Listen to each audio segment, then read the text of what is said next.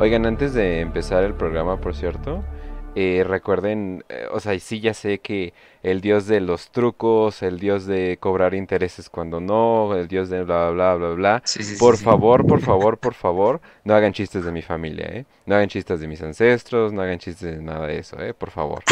Sobre todo Entonces tú- no puedo hablar de No, narices. no, YouTube. no, ah. tampoco, no, tampoco. Tampoco, por favor. Bueno, ahora sí ya vamos a empezar. Bienvenidos a Warhammer para aprietos, gente. Hoy es lunes, lunes de Warhammer para aprietos, como no, aquí estamos fresquitos, eh, bastante descansados, aunque les debo de admitir, yo en chinga haciendo todo esto, pero estamos ya aquí para hablar del último dios del caos. Después de esto se cancela el caos, no más caos, no, no es cierto. Sobre todo hablando de la herejía, vamos a hablar de mucho que tiene que ver.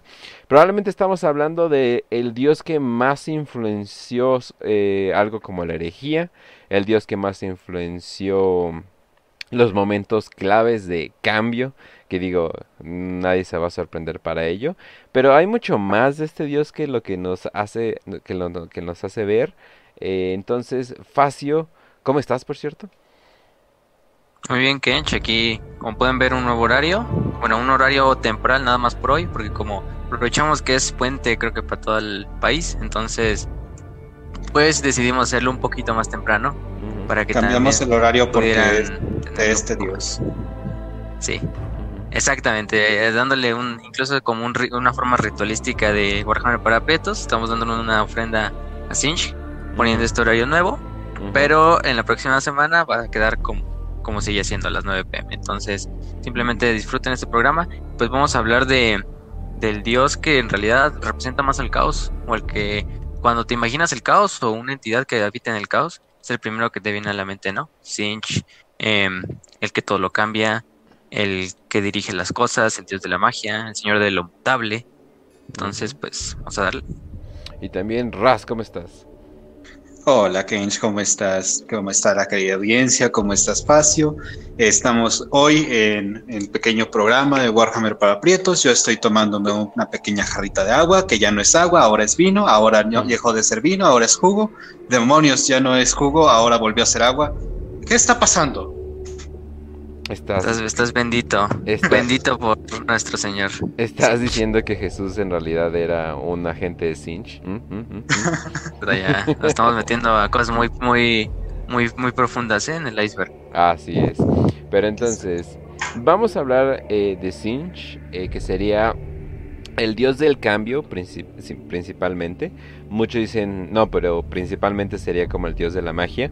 Pero la magia es cambio. O sea, la magia es simplemente tomar energía de un lado y transformarla en lo que tú deseas. O a veces no en lo que tú deseas, pero en lo que sale, ¿no? Como muchos psychers por accidente terminan, terminan haciendo, ¿no? Ariman, Así es. así Inclu- es. incluso, incluso como dice, por ejemplo, por ahí decían en un fragmento de Sinch que era la magia solo es más que la expresión del cambio, Pero guiada por pura voluntad. Así es. Entonces, eh, Sinch ha estado activo desde que, desde que nacieron los dioses del caos y ha estado activo porque en momentos de guerra es donde empiezan a pasar los momentos de cambio de revoluciones, donde una persona dice hasta aquí, donde se dejan de estancar las cosas y empiezan a cambiar las cosas. Es ahí donde él llega, es donde él más crece. Ya me imagino el pitote parado que tenía cuando estaba la herejía de Horus a todo lo que da. Eh, pero también recordemos que si no hay un si no hay cambio de vez en cuando quedamos estancados en estos eh, momentos donde dicen no pues este es el status quo y así se va a quedar por siempre entonces Sinch también viene a dar tantito de esperanza a todo este asunto también la ambición el progreso inclusive cada vez de que alguien dice, oye, y si mejor hacemos esto así, nos ahorra tiempo y es mejor. Ahí está la mano, la mano de Sinch bien metida. Como derrotas, eh, por ejemplo, una enfermedad, pues encuentras una cura, ese es el cambio. Y ahora ya pueden ver, porque Nurgle odia completamente a Sinch y Sinch odia completamente a Nurgle. Es una enemistad que tienen, así como Korn y Slanesh. Es un odio completo que se tienen. Y por ejemplo, y por cierto, Avalon Guy, hola, ¿cómo estás? Pero bueno, nada, saludando al chat. Pero bueno.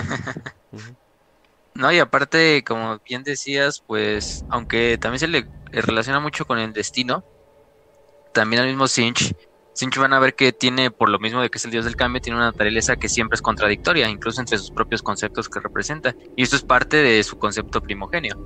Pero, de hecho, una parte muy importante es la del destino. A lo mejor si tienes un destino predispuesto, si crees en el destino claramente, pero aparte también Sinch representa las herramientas con las cuales tú mismo puedes romper ese destino, eh, al cual no tienes que obedecer, al cual no tienes que luchar contra lo que ya está premeditado, y por eso también es lo que lo pone principalmente a Norgol, por ejemplo, de que Norgol es ya aceptar tu destino, estancarte ahí eh, y aceptar eso y morir eh, aceptando el, destino que te tocó en, esta tierra. Pero Sinch te da las armas incluso para acabar con ese destino, aunque él mismo represente el destino. pero es que van a ver que con Sinch todo se contradice porque pues quizá la contradicción arriba del cambio, de la evolución, de la intriga, de la misión, de la magia, es quizá lo que más representa Sinch, porque también es la propia naturaleza del caos. Un mar sin forma, em, una realidad que no es realidad, pero al mismo tiempo sí es realidad. Esto es lo que pasa con el caos, algo que existe y al mismo tiempo no existe. Entonces, pues ese es Sinch, por eso siempre que vemos a Sinch, de hecho es el, el dios del caos que más Lovecraftiano tiene un concepto, o sea, más difícil de comprender entre todos los demás, porque Slanesh, Korn, incluso Norgol son bastante fáciles de, personificar o darles una forma, pero Sinch no, porque Sinch es el estado puro del caos. Incluso por eso ha llegado a ser de los más poderosos muchas veces. No, inclusive puede, puede ser que tú le estés sirviendo a Sinch por años y nunca sepas que le estés sirviendo a Sinch. Exactamente, incluso eh, incluso tú intentando hacer lo que tú crees correcto, a lo mejor luchando por el emperador o manejando una agenda que es la del emperador o la del imperio, en realidad todo, todo juega en el gran juego que, es el tablero de, de Sinch. ¿A Magnus le pasó? A Magnus es el mejor ejemplo. Magnus quizá era el, el primarca que más buena voluntad tenía o buenas intenciones. noble, pero pues pero pues era, era, una herramienta para Sinch. Sí. Por eso, y el mismo Sinch se aprovechó de eso, de esa buena voluntad de Magnus para, para pervertir su plan, ¿no? Y pervertir en última instancia el plan del, emperador, que es el único que podemos decir se le llega a, a poner al tú por tú a Sinch en cuanto a, a conocimiento y eso, pero incluso el emperador no es capaz de entender a Sinch. No, y sobre todo por cosas como el hecho de que pues Horus y Magnus probablemente serían los que es más como desgracia que hayan caído al caos porque pues sí, o sea, fueron, fueron engañados. O sea, no es como que sería, no sé, Mortario, ¿no? Que era como, uy, era súper obvio, ¿no? O, Perturabo, que él nomás lo hizo solamente para pelear con Rogaldorn. Ajá, o Conrad Kurz, ¿no? Era como que... O Lorgar. Ajá. su camino por su propia mano.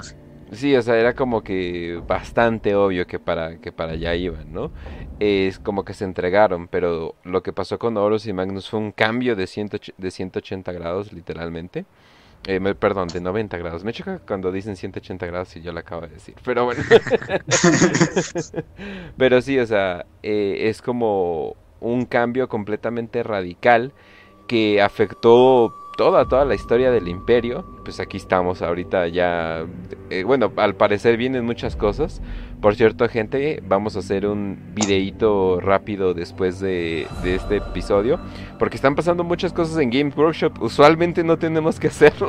Usualmente Games Workshop es muy lento, muy, muy acá Nurgle. Pero parece ser que Sinch está afectando completamente a Games Workshop y ahorita andan andan con todo, literalmente. Son demasiadas noticias en muy poco tiempo. Es raro, es raro para Games Workshop. Entonces y aparte creo que el viernes tienen una preview aparte, o sea, ¡Wow! le van a meter más. ahí me cuentas que ese no me lo había, que no me lo había, que no me había enterado. Pero sí, entonces estamos hablando del dios del cambio, de la curiosidad, de la mentira, de la ambición, de la mutación, de la evolución. Estamos hablando sí, de la historia, de cambios maquiavélicos, de la política, de la manipulación, del troleo, del progreso, del conocimiento, de la magia y obviamente el dios de los abogados. y de los contadores. Sí, también. Entonces, em, pero para empezar con eso, yo creo que deberíamos, como los demás dioses del caos, les dimos su pequeño momento histórico qué más darle un pequeño momento histórico a, a Sinch, que de hecho es el dios de la historia, como dijo Razzi, como, como estamos viendo. Eh, pues el pequeño Sinch surgió a más, eh, bueno, tenemos como, incluso como un, el momento en la historia humana, sería básicamente lo que pasó. Eh, podemos decir que incluso a finales del Imperio Romano, la caída del Imperio Romano completamente, toda la intriga que se vivió en esa época, las tradiciones entre emperadores, entre muchas otras cosas.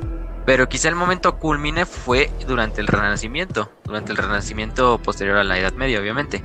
Fue la época donde incluso algunos marcan que es la época de mayor progreso tecnológico de la humanidad, de mayor conocimiento, porque otra vez regresamos a eso de la razón, a dejar atrás eh, las ideas basadas en Dios y entrar más que nada a lo que sería este humanismo. Y aparte también porque recordemos que en esas épocas del Renacimiento, en esos siglos, tampoco era una... Eh, las guerras ya no eran tan comunes como en la Edad Media, que por ejemplo le dio potencia más a Korn o incluso a este Norgol. Eh, sino eran más un tipo de intrigas entre ya naciones grandes, entre imperios, eh, entre estas cosas, en las cuales sí había guerras, pero las guerras siempre se llevaban a cabo por, por situaciones un interés político sobre ¿sí? Intereses políticos, económicos, ideológicos, entre muchas otras cosas. Y ahí quizá fue el mayor momento de la humanidad en cual empezó a dar poder a, a, Sinch. Pero aparte, recordemos, tenemos la época de. ¿Cómo se llama? La época oscura de la tecnología, que es muchos años después. Y en la época oscura de la tecnología, en las colonias humanas por lo menos, no había casi guerra. O no había guerra así en total entre ellas. Quizá guerras contra alienígenas, contra rebeldes o cosas así, pero era muy raro. Eh, recordemos que en esa época también fue la mayor parte de, la tecnología humana, fue el punto culmine de la tecnología humana, por eso recibe ese nombre de la era oscura, o también la era dorada, como la quieran decir. Em, pero eso fue lo que más, incluso todavía alimentó más a Sinch, que ya, ya existía dentro de la disformidad, pero eso fue la gota que colmó el vaso. ¿Por qué? Porque ya no había esas guerras que alimentaban a Korn, ya prácticamente, por ejemplo, todos los problemas de salud, em, las enfermedades estaban erradicadas completamente, porque ya la medicina en ese entonces incluso era totalmente eh, irreal. Los orcos firmaron un tratado de paz con la humanidad. Sí, o sea, ya imagínense.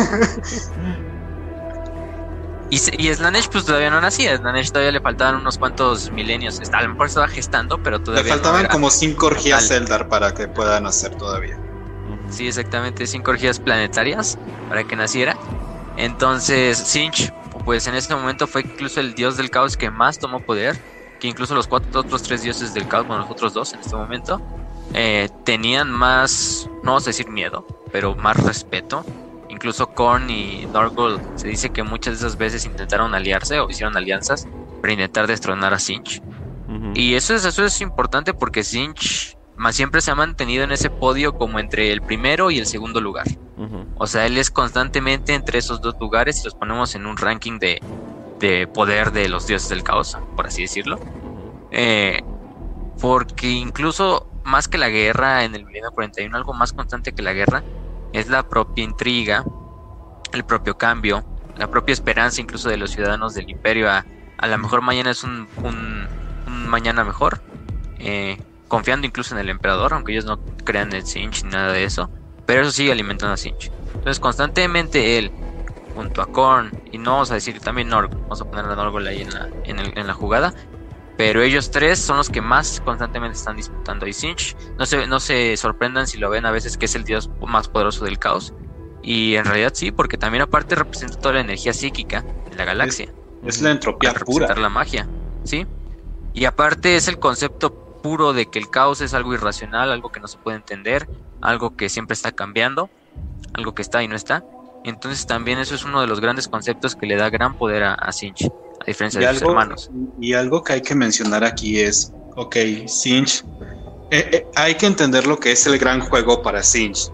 Para Sinch el gran juego sigue siendo eh, como el participar, el seguir ahí, el estar activo, el seguir haciendo algunas cosas, el seguir teniendo la posibilidad de crear un cambio.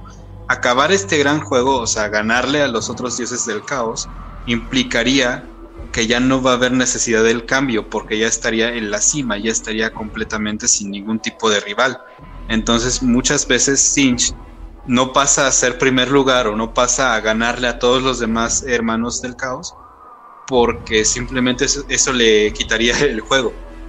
Y Sinch, eh, pelea para seguir jugando, no para ganar. Entonces, pues es muy probable que se limite en muchísimas ocasiones para pues, que siga existiendo esa, ese gran juego entre los cuatro dioses del caos.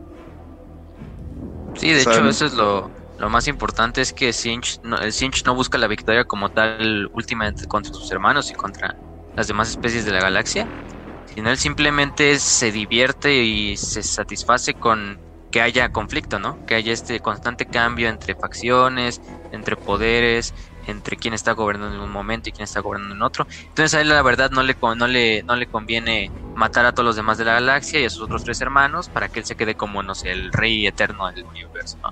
No, porque eso en ese caso se estaríamos entrando a un momento de estancamiento donde solo Sinch sería el que gobernara, ¿no? Y eso Sinch pues es anatema a Sinch. Eso quizá es lo que, por ejemplo, le beneficiaría a Norgold. Eh, y a lo mejor es lo que busca Norgold. Pero a Sinch no, porque Sinch es todavía totalmente un concepto opuesto a eso. Es quizá es anatema para él. Entonces no puede simplemente desear incluso una victoria total sobre sus hermanos porque va contra de lo que él representa.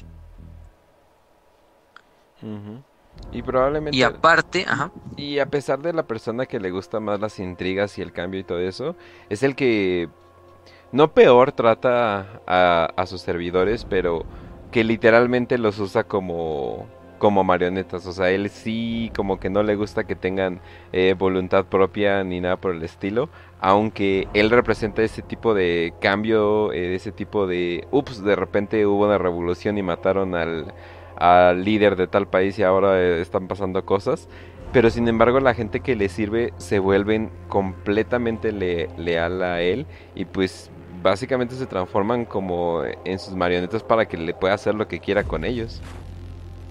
Sí, y es más una pieza. Y eso está increíble porque lo puedes ver, por ejemplo, en Battlefield Gothic 2, eh, en la campaña del caos, donde literal eh, los, los marines del caos que le pertenecen a Sinch van a morir y ellos están de acuerdo con que vayan a morir porque ellos lo ven como es parte del gran juego del de, maestro Sinch, del, señor del cambio. Entonces es, es, increíble como esa ese fanatismo que le llegan a tener de acepto mi muerte solamente porque soy una herramienta para este enorme dios.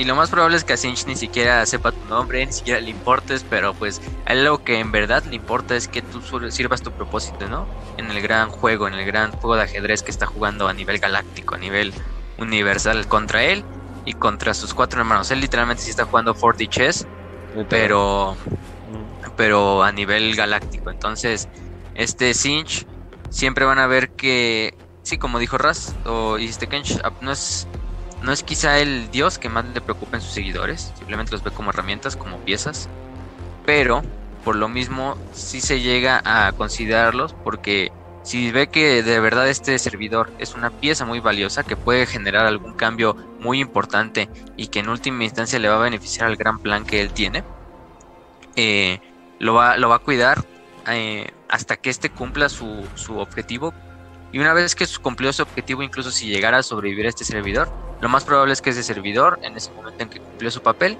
sea desechado por Sinch, ya sea, no sé, eh, traicionado por el mismo Sinch para que, para que sea asesinado, para que él mismo se mate, para que lo maten los enemigos, o incluso el peor de los destinos es que literalmente se convierta en un, en un, ¿cómo se llama? En un Chaos Spawn, que son estos tipos de bestias que si han visto la cosa del otro mundo, esas películas, se pueden imaginar que básicamente un Chaos Spawn, un engendro del caos, es básicamente esta cosa de la pues de la cosa del otro mundo de la película, que siempre está cambiando, que es una bola de carne, de magia, de fuego, em, y que simplemente no tiene voluntad y simplemente es una bestia que responde a sus instintos, y es una más una bestia salvaje de la disformidad. Pero algo interesante de Sinch es que ya vemos que todos los dioses del caos tienen su, su lado bueno y su lado malo, ¿no? O su lado benevolente y malevolente. En el caso de Sinch, primero hay que empezar con el malevolente, yo creo, el que es el más conocido. Es el dios del cambio y aunque el cambio a muchos, pues el cambio lo podemos ver como algo bueno, como algo malo, depende de quién lo vea, depende cuál es el fin de ese cambio. Eh, pues al final del día es más bien un concepto que es neutro, un concepto que responde tanto a, tanto a una esfera, vamos a decir, benevolente y una esfera malevolente. Entonces tampoco podemos decir que el propio Sinch es alguien ya de, de naturaleza malevolente, es más bien algo neutral que representa Sinch. Em, también Sinch representa la magia, que la magia tampoco es mala, simplemente como ya dijimos es el cambio, pero vamos a ponerlo así, eh, atado a tu voluntad. Entonces en la magia tú plasmas tu voluntad a través ya sea de, de un sigilo, un rito, un hechizo, lo que sea, para conseguir algo que te satisface a ti o que satisface, no sea, tu gremio o tu objetivo en común, ¿no? Entonces, básicamente esto se relaciona con la, con la que es la, aspiración, también lo, con lo que se enlaza es con la el ansia de poder, el ansia de lograr algo, el ansia de, eh, de tener, de lograr tus objetivos personales o no sean personales, también con tu propia, eh, incluso con tu voluntad, lo podemos decir que también que Sinch representa incluso la, la voluntad en su máxima expresión. Eh, pero a su vez esta, esta, este tipo de, de ansias por lograr algo es lo que muchas veces lleva a la gente a su perdición, ¿no? Obviamente, eh, en el sentido de que es tanto que está cegado por su propia, por su propia ansia, que en esa, en esa, en esa ceguera incluso termina siendo un esclavo, sin quererlo, sin quererlo serlo, a otras fuerzas más grandes. En este caso, Sinch. Incluso a lo mejor tú puedes pensar, no, es que estoy, estoy cometiendo mi voluntad. Pero en realidad esa voluntad que estás haciendo emana de alguien más, de algo más que habita dentro de la disformidad. Algo que tú no puedes ver, algo que tú no puedes sentir, algo que tú no puedes escuchar, pero que habita ahí. Y que en última instancia tú no eres más que la pieza que le está sirviendo a él.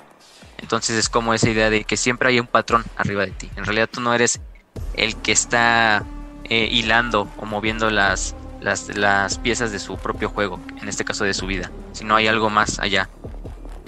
Pero también Sinch te da las herramientas para que incluso tú puedas liberarte de ese patrón que te está que te está como sometiendo. Incluso la magia a veces muchas veces lo vemos así como esa forma o esa herramienta para liberarte tú de las reglas del cosmos y tú solo responder ante ti. Es algo que se ha dicho mucho en los demás programas, eh, vayan a verlos. Pero en este caso Sinch, ya dijimos que tiene esa naturaleza contradictoria, en la que representa el mal, eh, por ejemplo, el mal que quieres destruir, pero al mismo tiempo también te da las herramientas para destruir ese mal. Y asimismo esta contradicción es lo que representa el cambio, es lo que representa, pues ya dijimos, la naturaleza del mar de almas, del mar del caos, de la disformidad misma, el inmaterium, ¿no? Claramente él se informa, no por nada es ese nombre que se ganó, y Sinch por eso también representa, eh, o lo vemos representado casi siempre en sus esquemas, como este ser sin formas, que constantemente está cambiando. De hecho, es muy curioso que cuando tienes, cuando tienen audiencias con Sinch, no es un servidor, un campeón, incluso Ariman ha tenido una, em, o sus propios demonios. Sinch no es más que una, vamos a ponerlo así como una nube de magia que constantemente está flotando que de repente toma una forma corpórea, toma esa clásica forma que siempre le hemos visto que es como este humanoide con tentáculos por todas partes.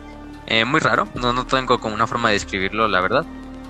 Pero en otras incluso puede tomar simplemente un ojo, la forma de un ojo, o la forma de esta nube de luz y de magia, de, de humo, en la cual a veces le salen ojos, le salen bocas, o en el propio cuerpo que tiene Sinch le van saliendo bocas de otras partes, otras cabezas, otras caras, y esas mismas caras van hablando y diciendo a lo mejor lo que buscas, mientras que otra cara dice dice una mentira para que caigas en ella, ¿no?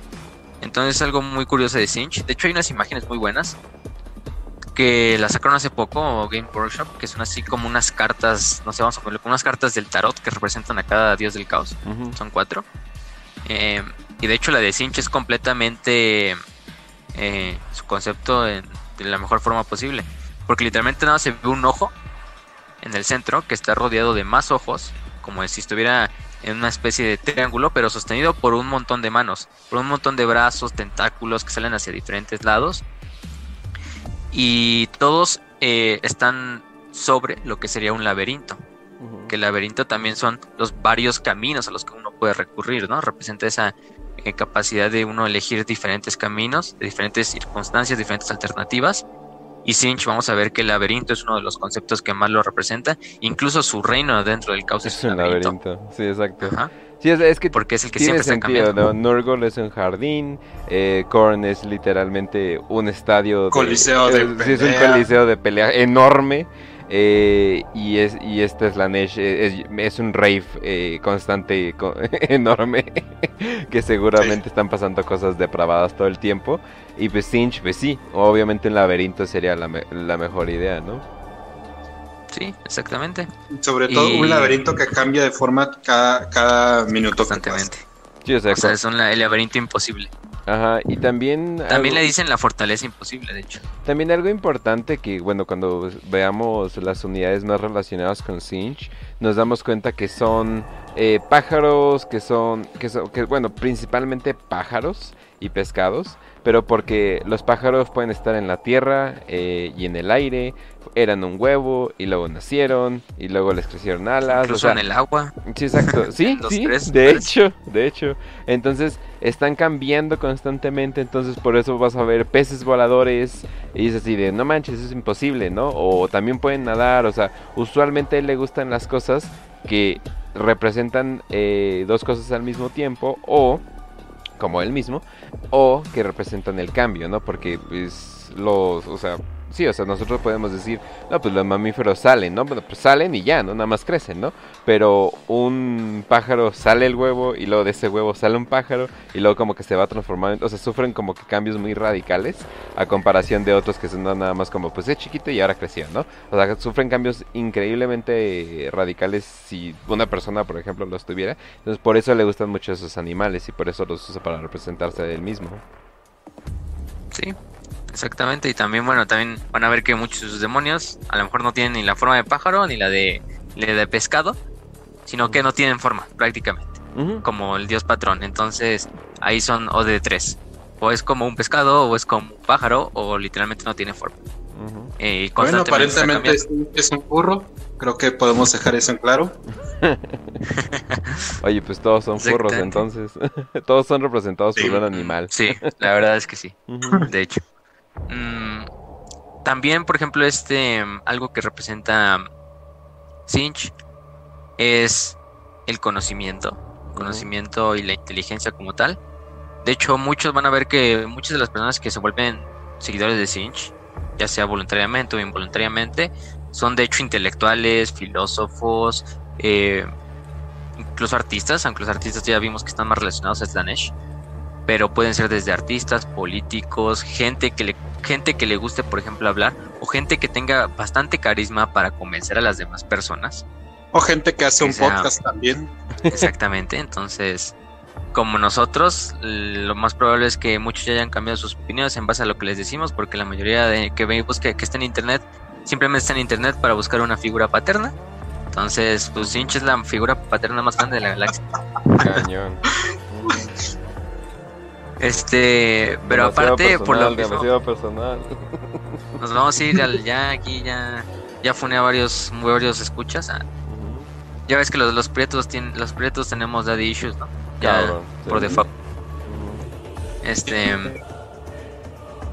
pero otra cosa que representa también el propio, bueno, y aparte eso del conocimiento, retomando esa idea, que todavía no terminamos, eh, es que el conocimiento, pues a veces es bueno, claro, el conocimiento te sirve para mejorar para ti, ya sea físicamente, psicológicamente, incluso ayudando a los demás con tu propia, con lo que sabes, eh, innovando, haciendo nuevas cosas para mejorar la vida o el estilo de vida de ciertas personas. Pero también el conocimiento ya sabemos que es un arma de doble fila, ¿no? Eh, ¿Quién no sabe de, por ejemplo, los que aman la ciencia y dicen, no, la ciencia solo trabaja por la humanidad y no sé qué? La, la, ciencia es incorruptible, ¿no? Eso es el que lo he escuchado muchas veces.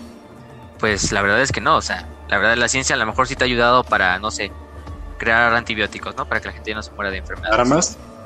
pero al mismo tiempo te ha dado poder para darle cabida a que podamos destruir nuestras ciudades en menos de un segundo con nada más apretar un botón o, o que con esa misma ciencia tú la puedas utilizar y esa misma como conocimiento en el cual te basas y defiendes, lo puedes utilizar para controlar a miles de millones de masas. O sea, simplemente justificándote que, no, pues que yo tengo el poder del conocimiento, yo tengo el poder de la ciencia, yo tengo el poder de la sabiduría, lo que estoy haciendo es por su bien, aunque en realidad no lo estén haciendo por su bien. Como eh, Ariman cuando hizo la rúbrica. Exactamente. Otra de estas circunstancias en la de qué nos querrá decir Game Workshop con esto. Ajá. Pero mm, este al mismo tiempo también ese conocimiento es lo que engendra el conocimiento mágico. Eh, que es lo que ya dijimos que se relaciona principalmente con, con Slanesh. Eh, la magia por sí sola, no podemos decir que simplemente sea una cosa que hagan los intelectuales los artistas o cosas así, pero sí está muy relacionada, de hecho, con lo que es el, con lo que es como una esfera un poco más, este, intelectual, porque podemos decir, incluso, incluso el chamán de la esquina que, que hace limpias por, por 500 pesos, usa magia, usa un tipo de magia. Pero hay gente que utiliza la magia simplemente como una forma muy material, no más muy materialista, sino una forma muy simplificada, ¿no? Simplemente para conseguir dinero, no sé, para conseguir una novia, eh, entre muchas otras cosas. Pero en realidad la magia más ascendida, la magia que podemos decir, es cuando se intentan conseguir cosas que van más allá de simples eh, regalías materiales, ¿no? O regalías así temporales que te puedan servir en un momento, pero ya después, al poco tiempo, tienes que otra vez hacer un ritual para volver a obtener eso que perdiste.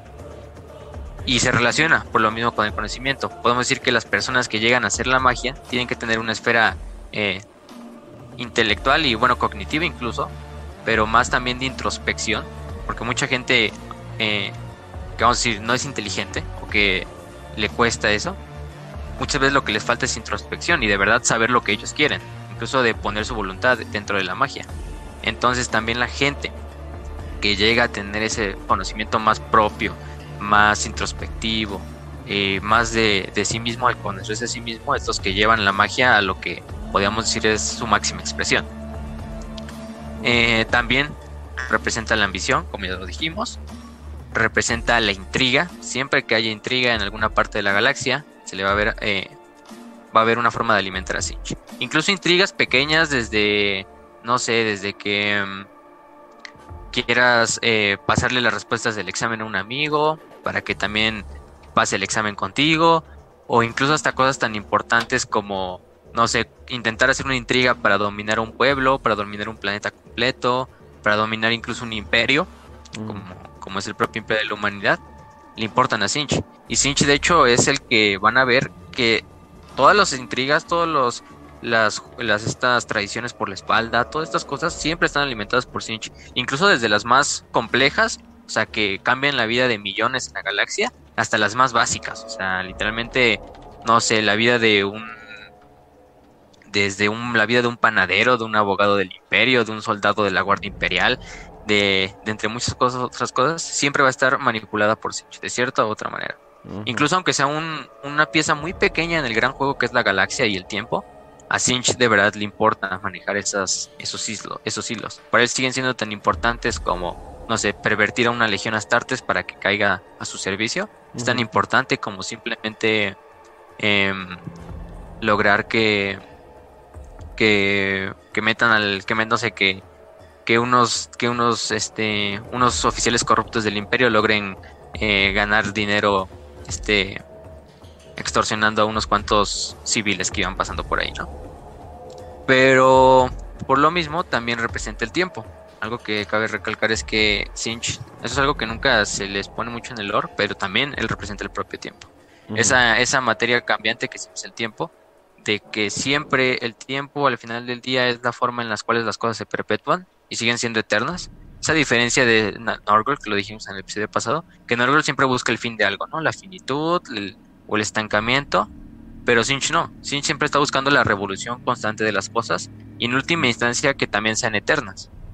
Ya sea eternas, pero eternas que siempre constantemente estén cambiando y ese cambio sea lo que perdure el concepto, lo que perdure la cosa, lo que perdure eh, a la persona, al ser humano, al personaje, lo que sea y por lo mismo representa este concepto universal del tiempo, Además, en la disformidad también el tiempo es un concepto que no podemos decir existe, o que él mismo se contradice a sí mismo. Podemos decir que en la disformidad pueden pasar dos horas, pero en la vida, en el espacio real, pasaron eh, cinco años, 20 años. Como por ejemplo, eh, cuando hablamos de la caída del Orgar con los con los con Argel Tal y con los otros Gal que entraron a la disformidad, ellos lo sintieron como, como si estuvieran estado en la disformidad dos semanas, pero cuando vuelven a salir de la disformidad, Orgar le dice, no, pues nada más estuvieron cinco minutos ahí dentro. No sé por qué vienen tan, tan, tan asustados, ¿no? Y todo fue por culpa también de Sinch, todo fue parte de su plan. Y en última instancia también Sinch participa en la en la en la corrupción del Orgar cuando le presenta a Kairos, pero eso ya es para otra historia. De hecho ya la contamos, la contamos cuando hablamos del episodio del Orgar, de su caída de las semillas de la herejía. Y ya en cuanto a lo bueno, a lo bueno de, de Stinch, yo creo que el, quizá lo que más se nos viene a la mente cuando hablamos de él es la esperanza, porque siempre que hay un cambio, es la esperanza, bueno, de hecho la esperanza se basa en que haya cambio para algo, ¿no? Ya sea para mejorar tu vida, para mejorar, no sé, tu situación política de tu país. Incluso toda la, vida del humano se basa en la esperanza de que haya algo mejor para su futuro, para su mañana, para su propia vida. Y eso sigue alimentando a Sinch. Incluso aunque podamos decir que la esperanza es algo, es algo medio eh, irónico, algo que a lo mejor no es tan real, que simplemente es como un cope, como copiar. Pero la, esperanza a ciertas personas les puede venir bien, a otras personas esa propia esperanza o el cambio para otras personas le puede venir completamente mal y por lo mismo representa la contrariedad de Sinch. De que a lo mejor el cambio es bueno para unos, pero el cambio no es bueno para todos. El cambio va a ser malo para muchos otros. Inclusive para, él mismo, porque yo juro que Magnus está a punto de hacer un cambio, o sea, de literalmente cambiarse al lado del emperador de nuevo. No sé, están pasando muchos rumores ahorita de, en Games Workshop, entonces como que literalmente todo podría pasar ahorita. O sea, neta que neta chequen el video que vamos a sacar después de esto porque neta es como que se vienen cosas grandes. Lo que está planeando Constantin Baldor, que pues es el líder de las primarcas. O sea, pero no es como, es como que el líder, pero no es el líder. Pero es como que, Jesus, ¿en serio estás planeando eso? Eso es como que, como que sí vienen cosas muy pesaditas. Pero, pero Kench, ¿que no Constantin Baldor ya murió? Yo leí en la wiki no veo cadáveres. Que se retiró de la galaxia. no veo cadáveres. Y aún así, aunque vea cadáveres, si es el de Sanguinius, no cuenta. pero Exactamente. No, pero no, sí. Eh, o sea, Game Workshop está trabajando ahorita lo que da por Sinch, por su Dios patrón. Cabrón. No, y es lo que me refiero de que Magnus para mí no se me hace como la representación total eh, de Sincho como el mejor primer. De hecho, bueno, ahorita que hablemos bien bien de, todo eso voy, a decir por qué. Pero eh, básicamente eh, lo que, o sea, lo que se está viendo es de que Sinch a veces puede planear algo porque él espera que se volteen cosas, pero termina haciéndole daño a él mismo, a sus planes.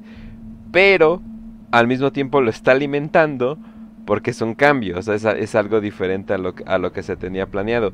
Básicamente el lugar soñado de Sinch sería una sopa así enorme de caos que todo el universo ya es parte donde nada tiene forma, donde todo está cambiando constantemente, lo cual sería lo que la gente cree que era el universo antes de la creación. Se dice que era una sopa primordial eh, de simplemente cosas eh, como que al azar, etcétera, etcétera. Entonces podríamos decir que lo que él busca sí es eh, lo que traería el fin de todo como lo conocemos, ¿no? No como Korn, que seguramente todo el mundo se terminaría matando entre ellos, ¿no? o no sé, tal vez Korn se organiza y empieza campañas hacia otras galaxias, o quién sabe. Pero esa es la cosa, de que el fin de, de Sinch parece oye, esto es algo como que no te convendría a ti, pero es así de, ¿sí lo es? ¿Seguro? Más bien piensa que es cuál es la meta final de Sinch. Sí, ya lo tenía todo fríamente calculado este Sinch. Y eso es lo que pasa con Sinch, de hecho, muchas veces en el oro, o sea, de, o sea, Sinch perdió completamente o lo derrotaron pero él siempre dice, no, pues eso yo ya lo tenía contemplado y yo esperaba que pasara eso. Y a lo mejor muchos pensarán, ah, no, pues lo dice simplemente para no avergonzarse o cosas así, ¿no? sus demonios lo hacen No, sí lo planea. Pero en realidad sí planea eso. Incluso él planea sus todos los futuros posibles, sus derrotas, sus victorias, de qué formas va a ganar, de qué formas va a perder, qué forma, de qué forma va a lograr ganar aunque sea algo, incluso si llega a perder. Eh, o sea, siempre Sinch está buscando la manera y siempre tiene un plan, un plan B para X situación. Entonces él tiene la cantidad infinita de planes para cualquier situación, ya sea que pierda, que gane, que, que lo derroten completamente, que expulsen a sus demonios, que derroten a una de sus legiones, etcétera. Entonces sí, siempre todo lo tiene este, fríamente calculado. También es por lo mismo es el dios de los grandes planes, también es el dios de la planeación, del plan, em, de, pues sí, de los planes básicamente. Incluso como le dicen es el gran conspirador, es otro de sus apodos. Él está eh, él conoce todos los planes de todos los seres vivos de la galaxia. Incluso, incluso no podemos decir, incluso podemos decir que hasta el punto de conocer los planes de sus propios hermanos. Incluso a lo mejor del emperador. Fácilmente él lo sabría, porque él es el gran conspirador. Él tiene el poder y él se alimenta de que los seres vivos hagan planes. De que intenten hacer algo para cambiar el futuro, para cambiar su situación en ese momento. También es el dios de los sueños, eso es algo muy importante. Eh, porque incluso simplemente la, chispa que es desear, de desear por una diferente existencia, por una diferente realidad, es algo que en realidad los sueños, en el universo de Warhammer 40.000 por lo menos, incluso en el nuestro también, pueden hacerse reales. Y al mismo tiempo estos deseos haciéndose reales o materializándose, se vuelven una forma de cambio para la realidad del personaje que lo está soñando. Entonces siempre van a ver también que Sinch es lo que se caracteriza con sus demonios y, bueno, más con sus demonios y él, es que llega a veces a comunicarse a través de los sueños con sus servidores, con sus seguidores, incluso con sus no seguidores. O muchas veces los demonios de Slanesh, digo de Slanesh de Sinch, tienden a invocarse o incluso materializarse a través de los sueños, utilizando el sueño de una persona como un pasaje a la realidad. Algo, algo muy interesante de él. De hecho, o sea, voy a ahondar más de, ello, pero hay un culto precisamente que surge a partir de un sueño. O sea, y es súper loco porque, para resumir, ¿no? Voy a ahondar más, más profundo esto. Pero es una casa noble que al ser invadida su planeta por, por una banda del caos, Justamente esta casa noble al ver perder todo su poder se, llena un resentimiento increíble que empiezan a planificar cómo defender su planeta. Y en los sueños sí se le aparece a estos nobles para, para decirles, oh no, pues mira, puedes planear esto, puedes hacer esto, puedes hacer esto. Y a partir de ahí es como van cambiando su, su lealtad del el emperador a Sinch. O sea, está muy loco porque es una invasión del caos que llega a un planeta no con el objetivo de conquistar, sino subvertir a un planeta. Sí, o, sea, su arma, o sea, su arma fue simplemente la subversión, o sea, no utilizó otra cosa, o sea, ganó todo, ganó toda una batalla sin disparar una bala. Sí, incluso el, que hace que, pues, como podemos decir, o sea, hace que las, sus batallas la luchen otros y en el proceso incluso esos otros que a lo mejor no le convenía a Sinch tenerlos en el gran juego, pues que se maten. Hasta el punto a que en última instancia, aunque todos esos que intentó corromper al principio estén muertos, en el día lo que lograron es lo que importa, no tanto sus vidas. Y eso es lo que lo que lo que ve Sinch. También Sinch, em, como todos los demás dioses del caos, tiene un número sagrado y es el número el número 9 que muchos de hecho consideran al número 9 como el número perfecto, incluso más que el propio 7. Eh, y de hecho el, nuevo, el 9 tiene una gran significancia en lo cuanto el 9 representa lo ritualístico, o por lo menos tiene un valor muy ritual, muy relacionado a los rituales. Incluso, por ejemplo, si se van a la este, mitología griega, por ejemplo, eh, muchos de los mitos basados en los griegos se tienen al 9 como una figura central. Eh, no sé, por ejemplo, que Demeter recorrió nueve días eh, el mundo en busca de su hija, que la mamá de Apolo y Artemisa sufrió nueve días y nueve noches para dar luz a los gemelos, que las nueve musas nacieron de Zeus en nueve noches consecutivas de amor con su tía, entre muchas otras cosas. Em, incluso para los propios eh, religiones abrahámicas también tiene un, un, símbolo muy importante para el cristianismo, para el judaísmo, para el islam. Em, por ejemplo, son las nueve esferas celestiales, también son los nueve círculos del infierno. Si no mal recuerdo, ahora déjame, déjame aquí tengo el dato. Pero, por ejemplo, en el esoterismo islámico, eh, descender nueve escalones es sin caerse, se supone que es una forma de alcanzar el dominio de todos los sentidos, de que también son nueve, de hecho. Eh, también son las nueve aberturas del hombre, que son sus formas de comunicarse con el mundo, y entre muchas cosas. Incluso las culturas eh, como los aztecas y todas estas cosas tenían su propia... El 9 también tenía un concepto muy importante. Em, si no mal recuerdo, son 1, 2, 3, 4, 5, 6, 7, 8, 9. Si no mal recuerdo, la, la cabala de hecho tiene hasta nueve esferas. Sí. También. La cabala tiene nueve esferas. Em, al igual que la otra cabala, ese fue el nombre de la otra cabala. La que representa. La que es como la anticabala. No hablemos de eso. bueno. No, bueno, no. Pero mejor eso, dejémoselo a los y otras cosas. pero hay un programa de, Radio Marrano que se dedica a eso. Pero. Del árbol de la vida y nada, ya, o sea, como se pueden dar cuenta, el 9 es un número que tiene una gran implicancia ritual. Y de hecho, mm. eso se relaciona con Sinch porque Sinch es el dios que más van a ver rituales, que más tiene que ver con rituales, en el cual un ritual tiene que ser exactamente como se dijo, y no puede haber otra forma. de hecho, hay una muy buena frase de Arima donde describe uno de los rituales. Nueve, rituales, nueve pasos y nueve rituales, o sea, para, todo para todos sus rituales. Entonces, como que, o sea, para hacer una cosa se necesitan nueve rituales cada uno con nueve pasos. No tan sencillo como otros rituales, ¿no? O sea, no, o sea totalmente lo opuesto a Korn, que agarras un hacha y empiezas a, matar eh, soldados, y va a ser así de, oh, sí, oh, sí, oh, sí, voy a visitar a este cabrón, ¿no?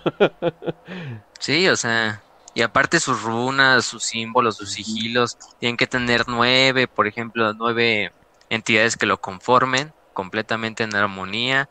El nueve es la forma, en la única forma en la cual puedes romperte un sigilo o un hechizo de Slanesh, entre muchas otras cosas. Incluso hay una muy frase de Arima, que viene de hecho en el lexicano, en la página de Sinch, exactamente, que es como un fragmento de los trabajos de Arima, y explica claramente cómo es un ritual de Sinch, ¿no? de que el número es el más sagrado, de nuestro patrón que es el que cambia las formas o el que cambia los caminos, que se deben de trazar el noveno sigilo em, como el más grande de todos los demás, también que debe haber nueve distintos rituales, como ya dijo Kench, para seguir este para seguir haciendo el ritual y que sea eh, fructífero, que tenga beneficios como tal, o que se pueda, tenga un fin, que sea exitoso más bien. Y así muchas cosas, o sea, el, el 9 siempre va a representar ese, ese número ritualístico que se ve mucho con Sinch. Y aparte el 9, o sea, ya en algo mucho más básico, así como numerologías madres, también representa, por ejemplo, em, cosas como la intuición, eh, también representa, por ejemplo, lo que es la, no tanto el conocimiento, sino más bien la búsqueda por este. Eso es algo interesante también del 9.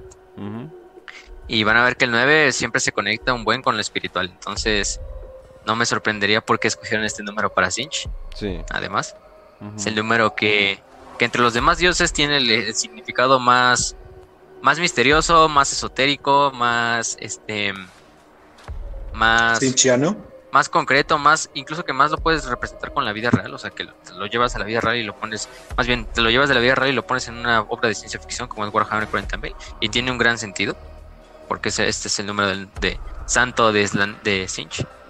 Y en él se van a basar todo lo que tenga que ver con sus ejércitos, que son las legiones, son como las legiones, eh, bueno, es, es como las legiones tintilantes, que siempre están como brillando porque vamos a ver que de hecho algo muy interesante de Sinch también, que siempre van a ver sus representados con los colores, puede ser el azul o el dorado, pero más que nada siempre es como una mezcla de todos los colores. Sí. O sea, siempre cuando ven sus ejércitos marchando al campo de batalla, es un ejército que va cambiando de colores, que va emitiendo luces de diferentes espectros. Em, Incluso el fuego, el fuego, el fuego que utilizan las bestias de Sinch o los incineradores es un fuego multicolor. Es un fuego que siempre está cambiando de color, de repente es azul, rojo, naranja, a lo mejor es multicolor al mismo tiempo.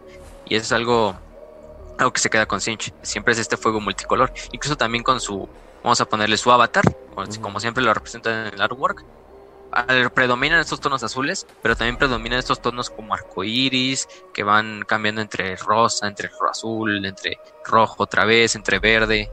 Pero es algo muy interesante de Sinch. Sí, muy divertido para. Muy divertido para pintar en, en el tabletop. Sí. Eh, y no simplemente que se vayan por eh, azul y dorado y ya, ¿no? por azul y dorado. Ahí como que pueden, pueden buscarle o chinga su madre, métanle rojo. O háganle tributo a Magnus, chinga la madre. a ver, vas. Pero, pero no al Magnus de las primeras ediciones. No, vas, Ras. Sincha es básicamente tu amigo que va en la primaria y se cambia el peinado cada, cada día que pasa. Cada día lleva un distinto peinado. No, güey, yo tenía una amiga que era de diferente religión cada dos semanas o algo por el estilo. Así de, no, pues es que ahora soy cristiana, ahora soy budista, ahora soy atea y de repente sí, de ahora soy satanista, ¿no? Y, o sea, pero a cada rato. No, o sea, creo que de ahí conocí todas las religiones gracias a ella, o sea, como que... Literalmente... Leía la Wikipedia, bueno, ni había Wikipedia en ese tiempo, pero leía lo básico de una religión ya decía, ah, soy esto, ¿no? O sea, ya como que ya de repente, y cambió su estilo de vida y todo, ¿eh? Dejó de comer puerco cuando era musulmana y, se puso un velo y todo. Eh, no una burka, no una burka propiamente como debería, maldita zorra, ¿no es cierto? pero, pero se puso ahí un velito y todo eso, y cambiaba cada rato de religión la morra, quién sabe ahorita qué dónde esté. Y, o sea, literalmente podemos decir que las mujeres y los Summers son esbirros de Cinch porque cada semana están pasando su personalidad en una diferente cosa. Sí. Un distinto meme. Así es. Tú puedes, Reinota, es, tú puedes. no, es no. Sí. Es, es, es birro de Norgolan. Pero. este. Pero sí, o sea, Cinch ya van a ver que, que nos da para mucho de qué hablar. Eh, también para mucho para muchas formas de representarlo, no solo era sus demonios. Y es lo que te da la libertad de que siempre es el dios del cambio. A lo mejor tú puedes decir, mira, pinté mi miniatura completamente este verde y es Sinch. Pero ¿por qué verde si eso es el color de Norgol, no? Pero no, recuerda que Sinch constantemente está cambiando de colores, entonces yo puedo pintar mis miniaturas del color que yo quiera. Y ya. Si no, ah. no habría problema. O incluso no les pintas de ningún color y nada más les pones, no sé, una una luz que esté reflejado sobre la miniatura, que constantemente esté cambiando de color y ya, ya tienes el efecto de, de que tu, tu demonio constantemente está cambiando. Pero sí, creo que es todo lo que podemos decir en cuanto a lo que representa Sinch, los conceptos más importantes que, ejemplifica. Ah, y antes de que pregunten la gente, la Legión Alfa, no, la Legión Alfa no es parte directa de, de Sinch. Lo cual se me hace muy extraño, pero es la Legión de Alfa. Es básicamente, básicamente su, su labor es siempre confundirte. Exactamente, y pues, o sea, yo creo que la mejor legión, incluso mejor que los mil hijos, para compaginarla con Sinch, debió ser la Legión Alfa. Sí. O sea, entiendo lo de la magia. Pero solo para cagar el palo, pero solo para cagar el palo dijeron, ¡No! ¿No? ¿Qué crees? Pues te ponemos a los mil hijos, que también son muy buenos y, se les agradece también.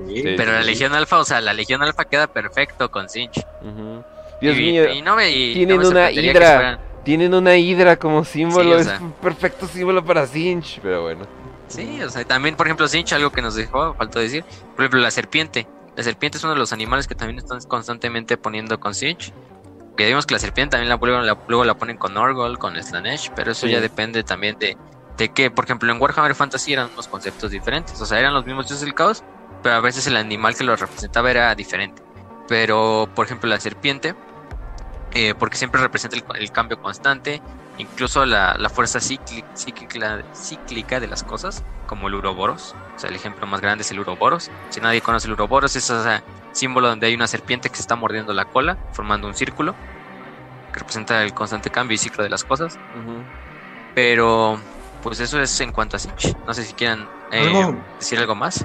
pues no sé sobre, sobre lo que dijiste de la serpiente. Pues al menos de lo que yo recuerdo, ¿no? De clases de catecismo y así. Pues hay que recordar que fue una serpiente, o sea, se supone que era Satán eh, representado en una serpiente, el que le dijo a Eva, no, pues mira, te puedes comer esta manzana. Y Eva y Adán, no, pero espérate, es que esto es el árbol de, de los frutos del Edén, no podemos comernos esta manzana. Si puedes, aquí está el árbol, aquí está la manzana, te la puedes comer. Y pues eso es básicamente el origen del pecado, ¿no? Entonces, si se le da la serpiente a Sinch, si se le da este, esta representación, pues queda perfecto con el, con el mito de la Biblia. Sí, además porque la serpiente les da el, fruto del conocimiento y asimismo ese fruto del conocimiento les da poder a Adán y Eva para que salgan del letargo en el cual los tienen, pues vamos a decirlo, Dios, ¿no? O sea, de que ya en realidad ellos buscan su propio camino, que tengan libre albedrío, entre muchas otras cosas. Y en última instancia, los, digamos, ese árbol del conocimiento que les da la serpiente, los libera de su destino, del destino que les tenía Dios dentro del jardín. Entonces, también ahí podemos ver un gran paralelismo con la historia de Sinch. Como dijo este y usualmente cuando descansan las serpientes forman un 9. ¡Ah! Desvío. Ay, güey, ya. Joder. Games Workshop ah, tiene muchas cosas. Les digo, les digo que este programa iba a ser el más esoterror. Si donde vamos a sacar lo más este esoterror, esotérico ahí. Este, donde sí vamos a poner profundos, así como en el, en el iceberg de. Si ponemos un, un iceberg de Warhammer 40.000, hasta abajo claramente debe estar lo que representa Sinch. Pero pues creo que con eso terminamos en cuanto a lo que representa Sinch, los conceptos generales. Em, y lo siguiente que sería, deberíamos hablar de, pues ya de sus legiones, de sus fuerzas, más bien de sus demonios, de sus propias emanaciones. En este caso, los demonios de Sinch son una, una, un grupo de demonios, de criaturas muy, muy, muy único, de hecho. Eh, a mí me gustan mucho, este, gráficamente, estéticamente incluso más que, no tanto como los de Norgro, por ejemplo, pero sí tienen algo muy bueno, que es eso de que constantemente están cambiando, de que no tienen una forma preestablecida, entonces puedes tú innovar, incluso si tú tienes que hacer una historia del propio Sinch, o quieres hacer una historia de Warhammer 40.000, tú puedes innovar tus propios demonios de Sinch. Incluso, o los horrores, darles diferentes formas, darles diferentes colores, entre muchas otras cosas. Pero vamos con el primero, que de hecho son los señores del cambio los Lord of Change, que son eh, también le dicen los ojos de los ojos de Sinch o los señores con plumas, porque representan, eh, bueno, están representados básicamente por lo que es una forma de ave. Obviamente un ave que ya dijimos, como todos los grandes demonios del caos, es mínimo del tamaño de un caballero imperial. Em, son los más grandes servidores de Sinch, son sus consejeros, sus hechiceros personales, eh, su consejo en el cual a veces se deja se deja guiar o le da le dan ideas para nuevos planes. Eh, incluso son cada uno de los señores del cambio a veces representa una de las características específicas o uno de los conceptos específicos de Sinch. Por ejemplo Kairos representa claramente el destino mientras que por ejemplo otros demonios como no sé este Gargatuol representa lo que es eh, el conocimiento y así, o sea, van a ver que los, los, grandes señores del cambio eh, representan a veces diferentes conceptos del propio Dios patrón. Y por eso es que a veces también tienen conflictos entre ellos o también respondiendo a la naturaleza de la intriga constante. Sinch luego lo que hace es como incitar que entre los propios señores del cambio haya intrigas para ver quién es el más em, querido por su Dios en ese momento, ¿no? A lo mejor incitando que un Dios del cambio traiciona a otro en plena batalla y eso no sería nada raro para las fuerzas de Sinch que un general de Sinch traicione a otro, eso no sería nada raro. Y eso sigue respondiendo al plan de Sinch. Y al final del día Sinch es el que también controla esos hilos. Eh, así que al final del día él nunca, él nunca le, le trae problemas.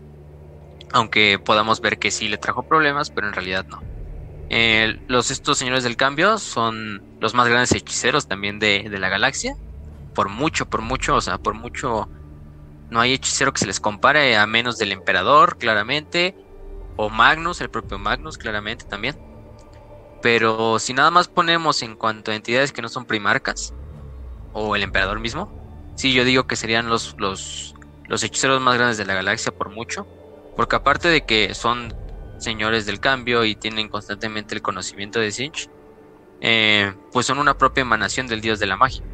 Ellos pueden sacar directamente de la disformidad el poder de, la, de magia más, más enfermo que se te pueda ocurrir y materializarlo siempre que quieran. Em, también tiene esta personalidad así como de, pues de, de niño chiquito que siempre está conspirando contra sus hermanitos o contra sus contra sus este propios amigos. De hecho es como si todos fueran unos pequeños niños que siempre están este, conspirando para llamarle la atención a su papá, para que su papá les, ponga más atención, en este caso este Sinch. Em, siempre los van a ver en el campo de batalla con estas como túnicas como de filósofo, como de clásicas túnicas grecorromanas, eh, con estos bastones de magia gigantescos igualmente, que utilizan como catalizadores. Muy raro los van a ver con armas cuerpo a cuerpo, porque ya sabemos que el cuerpo a cuerpo no es algo que, que pues se lleve con, este, con Cinch, en este caso. Incluso aunque sus propios servidores sean buenos en el combate cuerpo a cuerpo, lo último que van a querer y lo último que van a recurrir es al combate cuerpo a cuerpo. Siempre la magia es el principal forma de ataque de las de las demonios de Sinch, de sus grandes demonios, de sus príncipes. Em, y aparte son capaces, tienen incluso la, tienen una lengua muy afilada, en el sentido de que son, incluso aunque son un demonio y tú ves un demonio físicamente y pues obviamente te trae ganas de vomitar, por ejemplo. Pero quizá ellos cantan solo unas palabras que se le manifiestan, no sé, en un sueño a un, a un gobernador planetario, vamos a ponerlo así. Es capaz de eh, convencerlos, de corromperlos en instantes, corromper mundos enteros simplemente hablando, porque por lo mismo, recordemos que también es el que representa los planes, todo lo que es la intriga, la, traición por la espalda. Entonces no es muy difícil para un señor del cambio convencer a otros.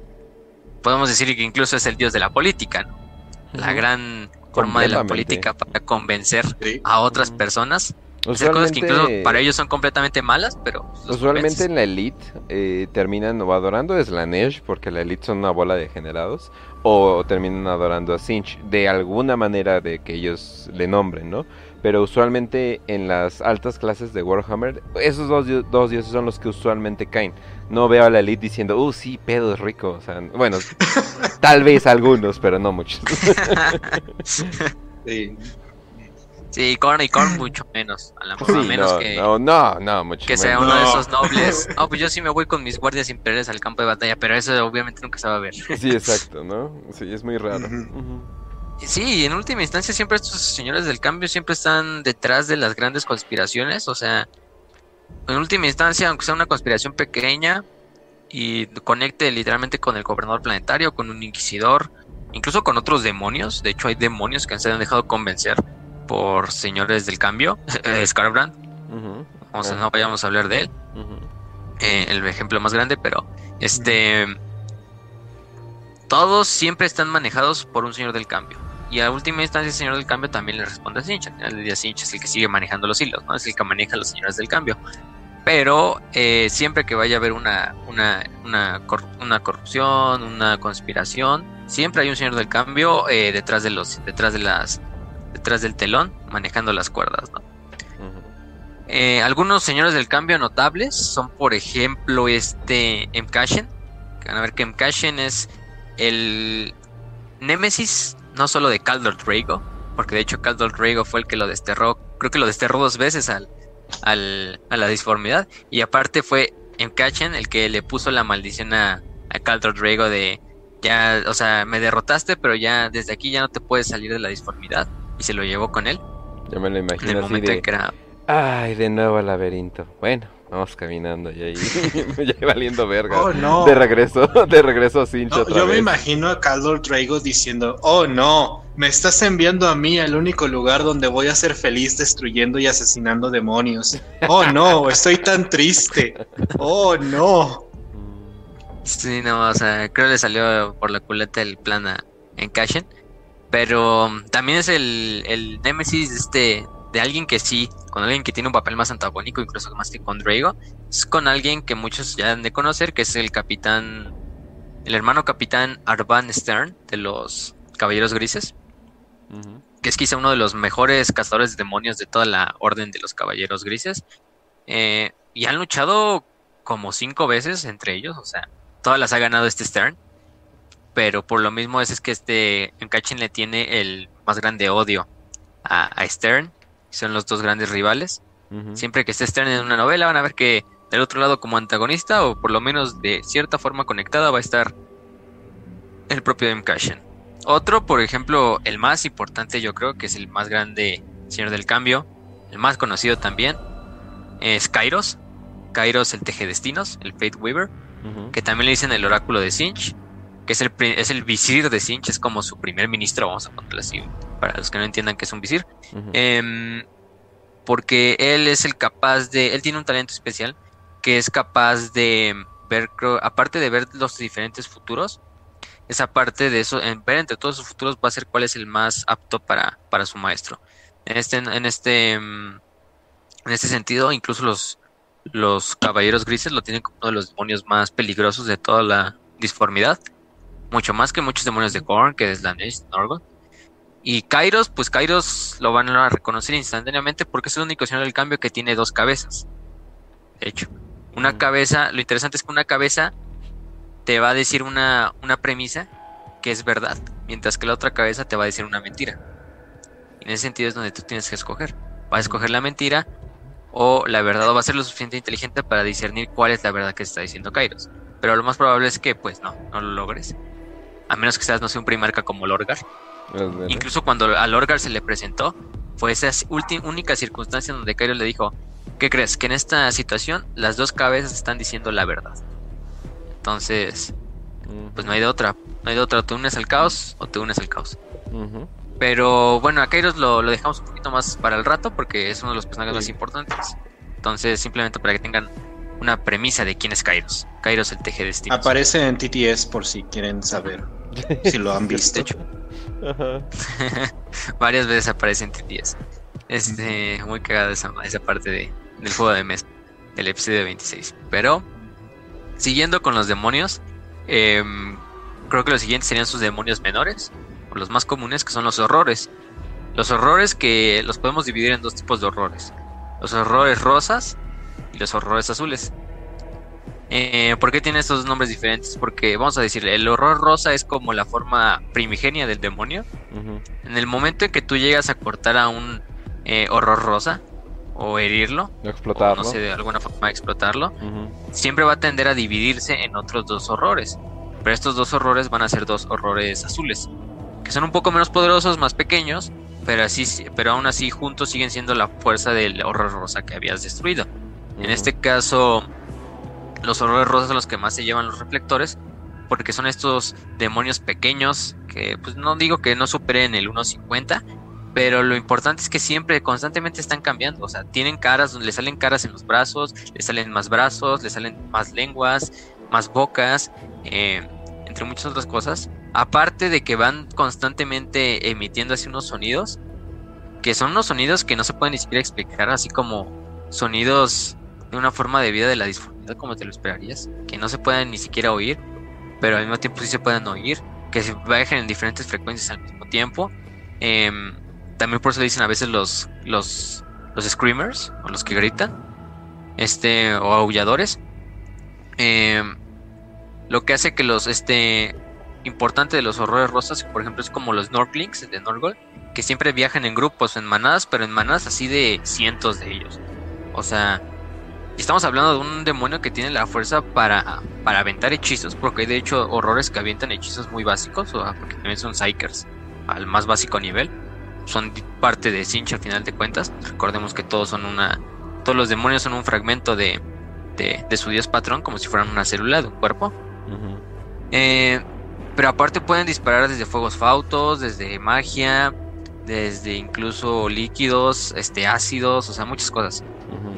Pero, por ejemplo, el ejemplo que más se me viene a la mente ahorita, donde pueden leer lo que es un horror así como tal, es en el, si no me recuerdo, es el segundo libro, sí, el segundo libro de, de la herejía de Horus, el de falsos dioses, cuando por accidente está, mm, se fue el nombre de la, de la, de la que se volvió la primera santa del imperio, y el rememorador que iban al bordo de la nave, eh, invocan por accidente un, un horror rosa porque le habían tomado foto a la calva de, de este ¿cómo se llama este? Nunca Erebus. confíen en la gente Sí. calva. de Erebus. Nunca. Sí, o sea, imagínense, pueden tener ahí inscritas. Si ven, si ven un una persona pelona y tatuada, pues, aléjense, ¿no? Puede ser que sea un, una forma de invocar un demonio. Pero lo que pasa es que le toman foto a esta a, a Erebus, a su calva, y ya transcriben lo que están, las runas que están en la calva de Erebus tatuadas. Y al pronunciarlo por accidente, invocan un demonio de, de, de Sinch dentro del cuarto de la biblioteca. Por poco no sobreviven, tienen que correr del, del demonio y salir y encerrarlo dentro de la, del cuarto de la biblioteca, sellar completamente la biblioteca para que no pueda salir. Simplemente es ya hasta que con la ayuda del astrópata de la nave de Horus, eh, también con el propio poder psíquico de, de- de la santa, logran desterrar al demonio de Sinch. Incluso el demonio de Sinch antes de morir avienta, logra aventar fuego hacia la, hacia la santa, pero ella simplemente con su voluntad en el emperador logra protegerse, como si fuera un escudo de, de fe. Eh, y logran desterrarlo finalmente al, al horror rosa. Pero en este caso, imagínense, incluso los propios Marines, cuando vieron al propio demonio, se quedaron así como, no espantados, porque recordemos, los Space Marines, entre comillas, no se pueden asustar, no pueden sentir miedo. Entre comillas, porque sí ha habido escenas donde sí hay Marines que se desconfortan con cosas que ven. Sí. A lo mejor no llega un miedo, pero es como un disconfort que ellos no pueden Sobre explicar. todo cosas del Incluso los. Space Marines, sí, sobre todo del caos. Sí. Incluso los Space Marines llegan hacia a pasmarse o a quedarse medio congelados con lo que están viendo del propio horror rosa. Eh, y también lo que pasa con los horror rosa es que son manejados o liderados por un horror que se llama un horror iridescen- iridescente. eh, que es un horror que siempre está constantemente cambiando de colores. Y es como un horror todavía más grande. Aparte es un horror eh, mucho más poderoso psíquicamente. Eh, y creo que eso es lo más importante de los, de los de los horrores. Los azules los van a ver más pequeños. A veces incluso traen unas armas muy rudimentarias como si fueran cuchillos. Pero esos clásicos cuchillos que te el cuchillo de una película donde van a traicionar a alguien por la espalda, puñales, o sea, un puñal, más que nada, con los cuales van, este, pues aparte cuchillando, pero aparte lanzando los propios, los propios, ¿cómo se llama? Eh, formas de, de magia que representa a su dios patrón. Pero sí, o sea, imagínense ver una, una cacofonía de, de estas cosas cantando y gritando que principalmente si no te terminan destrozando el tímpano y dejando sordo en el camino, pues al menos ya te salvaste de seguir escuchando esa cosa. Sí. Pero aparte van constantemente cambiando de forma, o sea, una forma totalmente aterradora para un guardia imperial común, que se volvería loco tan solo de verlos. Eh, y es lo que pasa muchas veces, o sea, primero se suicidan los, los, los guardias imperiales antes de, de luchar contra una de estas cosas, simplemente por la vista que representan. Eh, y si llegas a sobrevivir, pues te va a consumir un fuego psíquico o, o te van a terminar comiendo literalmente entre cientos de horrores rosas y azules. Eh, y aunque los intentes matar, pues van a salir más. Como si simplemente intentaras eh, eh, acabar con una célula y de repente se siguiera dividiendo y dividiendo y dividiendo hasta que pues ya terminan asesinando. Mencionando Pero también, son los horrores. mencionando también en el tabletop eh, jugar con eh, fuerzas de Sinch, el, el, ¿cómo diríamos? Caos, el azar más bien. El azar eh, tiene mucho que ver con, con, por ejemplo, los horrores lanzan hechizos al azar, entonces, bueno, de unos determinados eh, ciertas cosas, entonces son una chinga eh, de lidiar con, sobre todo porque se dividen. Y es como, ok, ya lo mataste, pero ahora son dos. Oh, pero este casteó tal cosa y mató tal. Y es como que. Sí, no, vale oh, oh, mira, le dio tal tal y evitó que mataran a tus estos. Es como que una chinga para ti. Es, es literalmente el azar. Sí. Em, y bueno, siguiendo con los demás demonios, están otros que también son muy, muy, muy reconocidos por los fans, que son los incineradores, los flamers, eh, que también les tienen otros nombres como los que los portadores del fuego verdadero del cambio, los pirodemonios de Sinch, los candelabra mutationi, hasta nombres así en gótico, te los pueden encontrar. Pero como su nombre lo indica, los incineradores es un ser que está completamente, vamos a decir, su cas tiene un cascarón, pero todo el- lo interno de, del demonio es puro fuego. Fuego fauto y fuego psíquico, fuego mágico. Em, tienen esta forma que tampoco sé cómo describirla, pero es como un... No tienen una cabeza como tal, sino tienen muchas cabezas, dos brazos largos, incluso a veces más, Los dos terminan con una especie de garra, pero que está hueca. Entonces sirve como si fuera un lanzallamas. Em, aparte de eso, tienen constantes lenguas en todo el cuerpo, bocas en todo el cuerpo, ojos en todo el cuerpo, depende de donde los vean. O sea, la mayoría lo tienen en la región cefálica, pero ya dijimos que no tienen una cabeza como tal, tienen bastantes cabezas. Pero a través de todos esos orificios, de esas bocas, de esas garras, están aventando este tipo de fuego psíquico. Este fuego psíquico que a veces puede ser un fuego eh, normal, o sea, un fuego que esperarías si se lo lanzas a una persona y se incinera hasta la muerte, hasta que le da un shock y se muere. O un, un, fuego mágico que literalmente el momento en que te toca ese fuego te empieza a mutar. O sea, convertirte en un, no sé, en un engendro del caos, por ejemplo.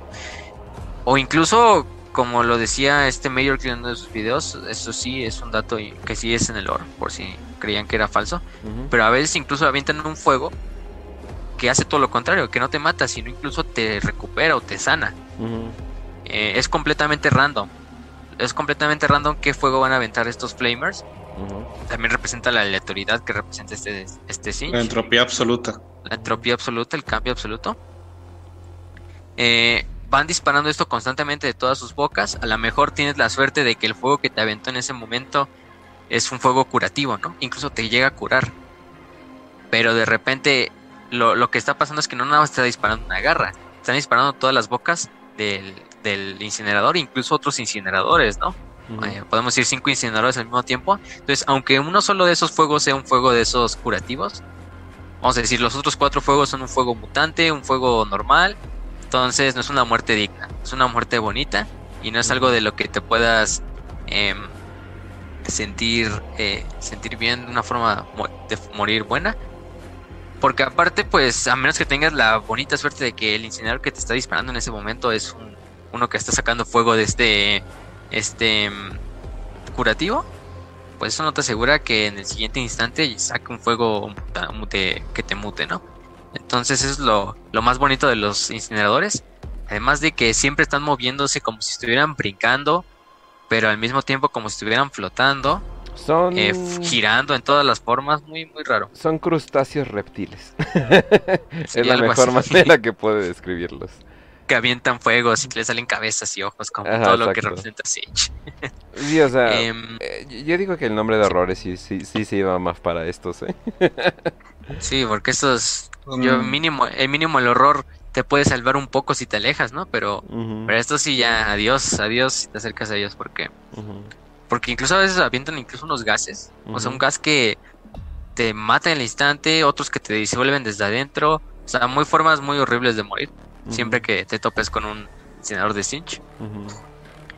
Y dicen este, que una, una vez a uno le, le, cayó un fuego y dijo, legalicen a las de 15 y todos, no, no, no.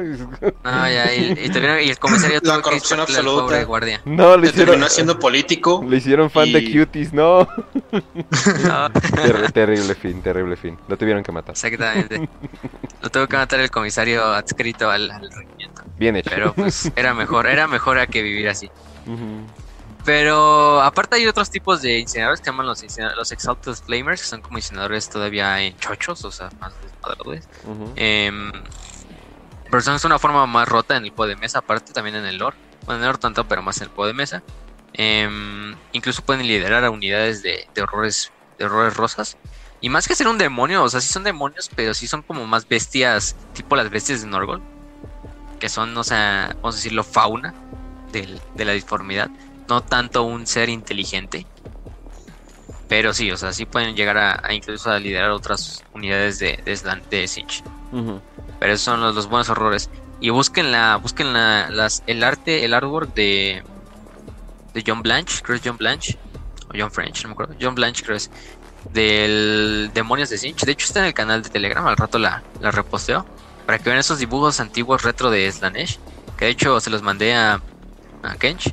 Y uff, o sea, ahí están representados lo más perfecto que pueden ver de los demonios de Siege, están representados en esos dibujos. De la mm. clásica forma en que te los pensarías, son esos dibujos. Y, de hecho te iba a decir así como, ¿de dónde salió eso? o sea, es como nada. o sea, nunca había visto dibujos así de Warhammer. Parecen como pinturas de 1400 o algo por el estilo que encontraron en una cueva o algo por el estilo. Está, está chido, está chido. Sí, lástima que no sé si no creo que John Blanche ya no está en Game Workshop porque él era el que se encargaba del art del artwork antiguo de las primeras ediciones. O sea, si buscan John Blanche artwork en, Google les van a salir ese clásico eh, tipo de artwork que le dio esa fama de Grim Dark a Warhammer Fantasy y a Warhammer 40.000 porque hacía para las dos cosas. Eh, pero súper clásico con esos tonos naranjas, rojos, súper negros, así súper los dibujos así todos bien bien como si fueran a lápiz, pero muy buenos, muy buenos. Como increíblemente primitivos, pero al mismo tiempo con, o sea, pero no primitivos de que estén mal hechos, como que como legítimamente buenos. Ajá, y primitivos, o sea, como que tenían esta onda como que esto es lo que un poblado en el 1300 puso, describió a tal bestia, ¿no? Es como que, ah, no mames, ¿no? sí, exactamente, es lo que le da ese tinte mítico a, incluso a, a, Fantasy, pues porque es más de la Edad Media, pero a 40.000 porque recordemos, pues la, el, en el imperio de la humanidad el arte es así como ese arte medieval que te esperarías. Pues incluso todavía siguen utilizando pergaminos de papiro, cosas así. Eh, y eso es lo que le da lo, que, lo más bonito del arte de, John Blanche. Ya me acuerdo de John Blanche. También buscan el de John French, el retro. También el, el actual es muy bueno, obviamente. Él hace la mayoría de las portadas de, la herejía de Horus, por ejemplo. Pero él también hace el retro, si no me recuerdo, el arte retro, que es ese arte donde tenemos unos Space Marines súper chaparritos y que, o sea, a lo mejor no está tan, no es tan épico como el artwork actual, pero le da ese tinte ochentero a Warhammer. Ajá. Pero sí. Sí. Aparte. Y bueno, nos podemos hablar también todo un programa de John French y de John Blanche, pero pues tenemos que hablar de Sinch, de nuestro buen patrón Sinch. Ah, y el siguiente demonio es el, el Screamer. Si son los Screamers, por eso mejor díganle horrores a los demás, porque a veces se puede confundir a los horrores con los Screamers, porque también a veces reciben el nombre de Screamer los horrores. Sí. Eh, que son como un tipo de. Ahí sí es más fácil de describir, es como un tipo de mantarraya voladora, pero con bastantes ojos, con cuernos. Em, y lo más importante de ellos es que también bajan como en pardadas, porque vuelan. No es que viajen como en cardúmenes, porque pues, no están en el mar. Pero viajan a través de la disformidad buscando almas. Almas para consumirlas ellos mismos y a veces incluso para llevarlas a otros demonios. Eh, son más que nada bestias demoníacas. No son tantos demonios como los demás. Como los horrores o como los señores del cambio. Pero son bastante ágiles. Tienen esta habilidad de volar muy rápido. O sea, imagínense, van tan rápido que si una de esos este, screamers vuela, vuela justo directo hacia ti y te golpea o te llega a tocar, pues lo más probable es que te parta la mitad nada más de la fuerza de choque con la que va volando. Y aparte de que pues tiene todas estas como, eh, vamos a decirlo, garras y aparte cuernos en la, en la cabeza. Em, incluso hasta el, hasta el punto de que viajan a veces en la disformidad. Así flotando en la disformidad mientras las naves hacen sus viajes por, el, por la disformidad. Y tienen incluso la fuerza para, en el caso de que se le quite el campo Geller a una nave, la fuerza necesaria para intentar, para poder romper el casco de la, de la nave, simplemente con estar chocando con él.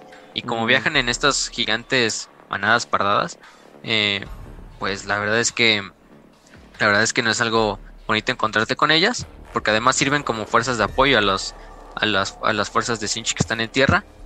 Pero mm, lo más importante es que reciben el nombre de Screamers porque constantemente están haciendo este chirrido, que también es un chirrido totalmente inconcebible para una persona, en el cual incluso los lleva a la locura, que los lleva a la locura completamente, que hace que se suiciden muchos, que hace que no soporten incluso pelear.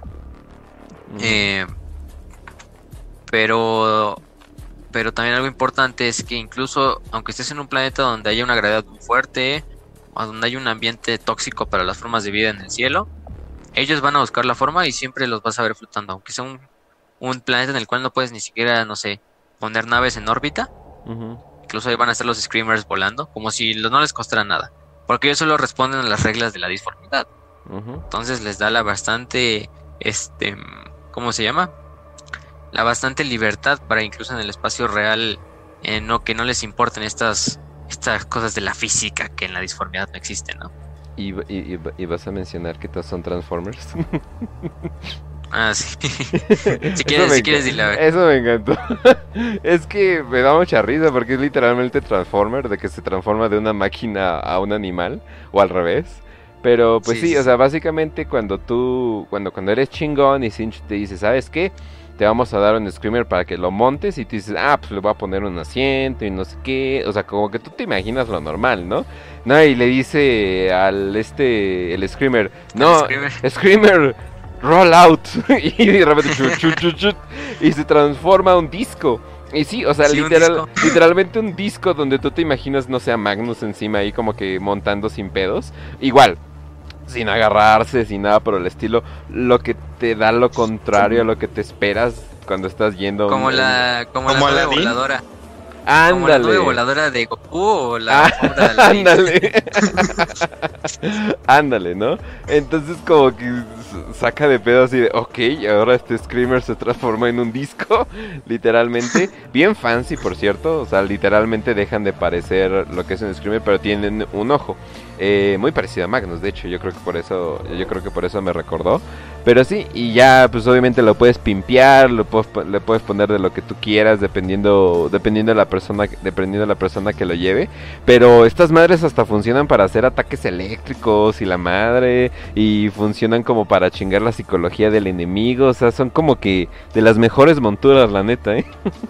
Sí, aparte van dejando un rastro así como multicolor y aparte van cambiando, incluso le salen bocas al propio disco, entonces si no te mató, no sé, el güey que iba arriba del disco, pues mejor el disco va pasando cerca de ti, te muerde la cabeza y ya valió. Pero mm, se les pueden montar Vamos- cañones, entre muchas Vamos otras a cosas. decir que se parece muchísimo a, los ángeles de la Biblia original. Ah, sí, algo así, ajá, exactamente, ándale, exactamente. ándale. Esos que tienen bastantes ojos, que están así como cubiertos por sus alas. Eh, que van dejando como un aura multicolor mientras van pasando. Exactamente eso. Y los pueden buscar como discos de Cinch, literalmente así, discos de Cinch. Eh, no tienen un nombre así como los Screamers o los horrores, o sea, son, por, pues, que son discos. Discos. Sí, literal. Pero luego ya que terminen de usarse, pues puede volverse a hacer un Screamer. Y así, cada vez que lo utilice y... Pues mira, si, si los Eldar Obscuro transforman a gente en muebles que sienten, pues bueno, ¿no? ¿Qué, qué, qué- qué podemos esperar de Sinch, no? O sea, definitivamente. No nos debemos de sacar de onda con el caos transformando cosas, ¿no?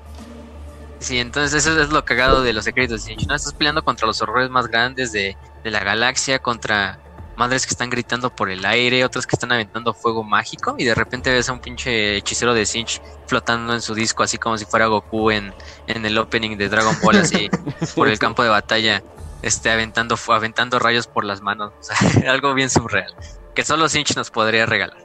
Exacto.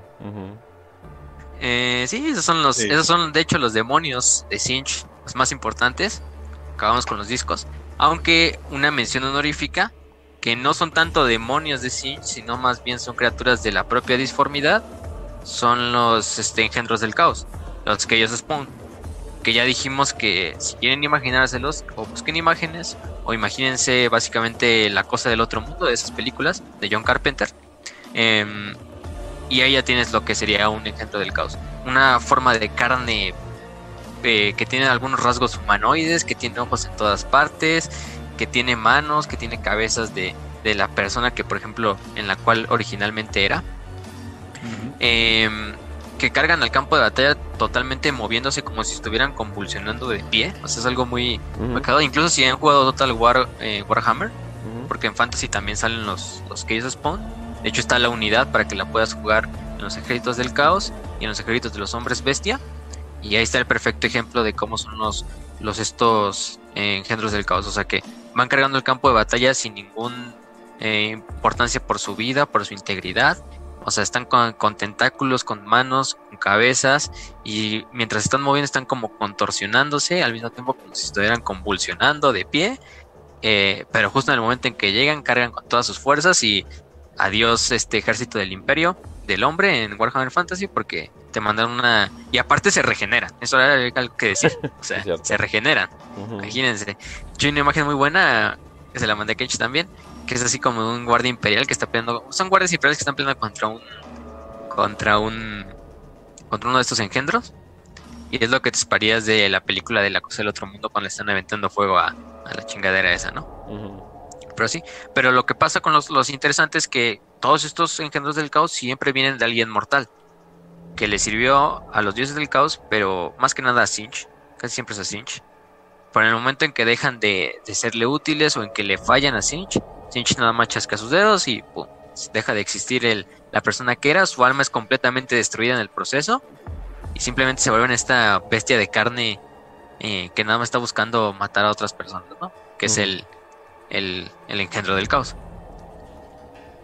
Y pues es que eso sí hay que decirlos porque aunque los vean, luego no los encuentran como parte del ejército de Sinch, pero este son lo más parecido a, bueno, entran todavía al esquema de lo que podemos decir las fuerzas de Sinch, porque la mayoría de ellos solo procede de un servidor de Sinch. Aunque no se le hayan fallado otro demonio, a lo mejor un dios del caos le pide de favor a Sinch que transforme ese güey en un en un engendro del caos. O incluso personas que están a lo mejor tratando de canalizar los poderes del caos.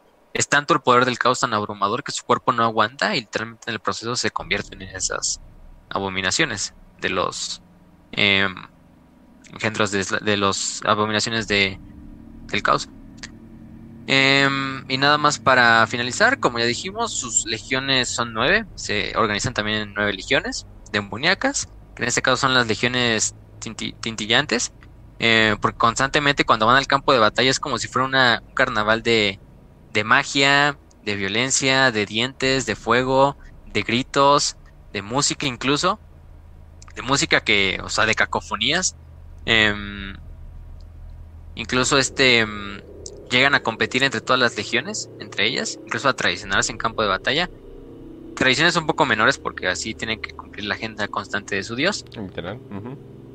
pero eh, siempre van a estar liderados por lo que es un señor del cambio que opera con mucha independencia a diferencia de otros demonios del caos Em, y también cada una de estas legiones está dividida a su vez como en nueve en nueve compañías cada una dirigida por un por un príncipe demonio o por un heraldo de Sinch entonces algo interesante también es decir que em, las más, ¿cómo se llama? Las más favorecidas de las nueve legiones, se les da un, se les da un espacio eh, individual dentro del laberinto de, de imposible de Slanesh, dentro de la fortaleza, en el cual pueden, vamos a decir, es como su sala de trofeos de la, de la, de la, de la legión. Y a veces los heraldos de Sinch son, son un tipo de, de horrores que no sé, a lo mejor hicieron una hazaña para su dios y, y Sinch los convirtió como en capitanes de una de las compañías de las legiones. Entonces los van a ver como un tipo de horror un poco más grande, con más ropa, incluso más ataviado, con este puñal gigantesco, eh, con un como guantelete mágico, entre muchas otras cosas. Y esos son nada más para decir cómo está organizada una de las nueve legiones Ujú. tintillantes de, de Sinch. Oh, sí.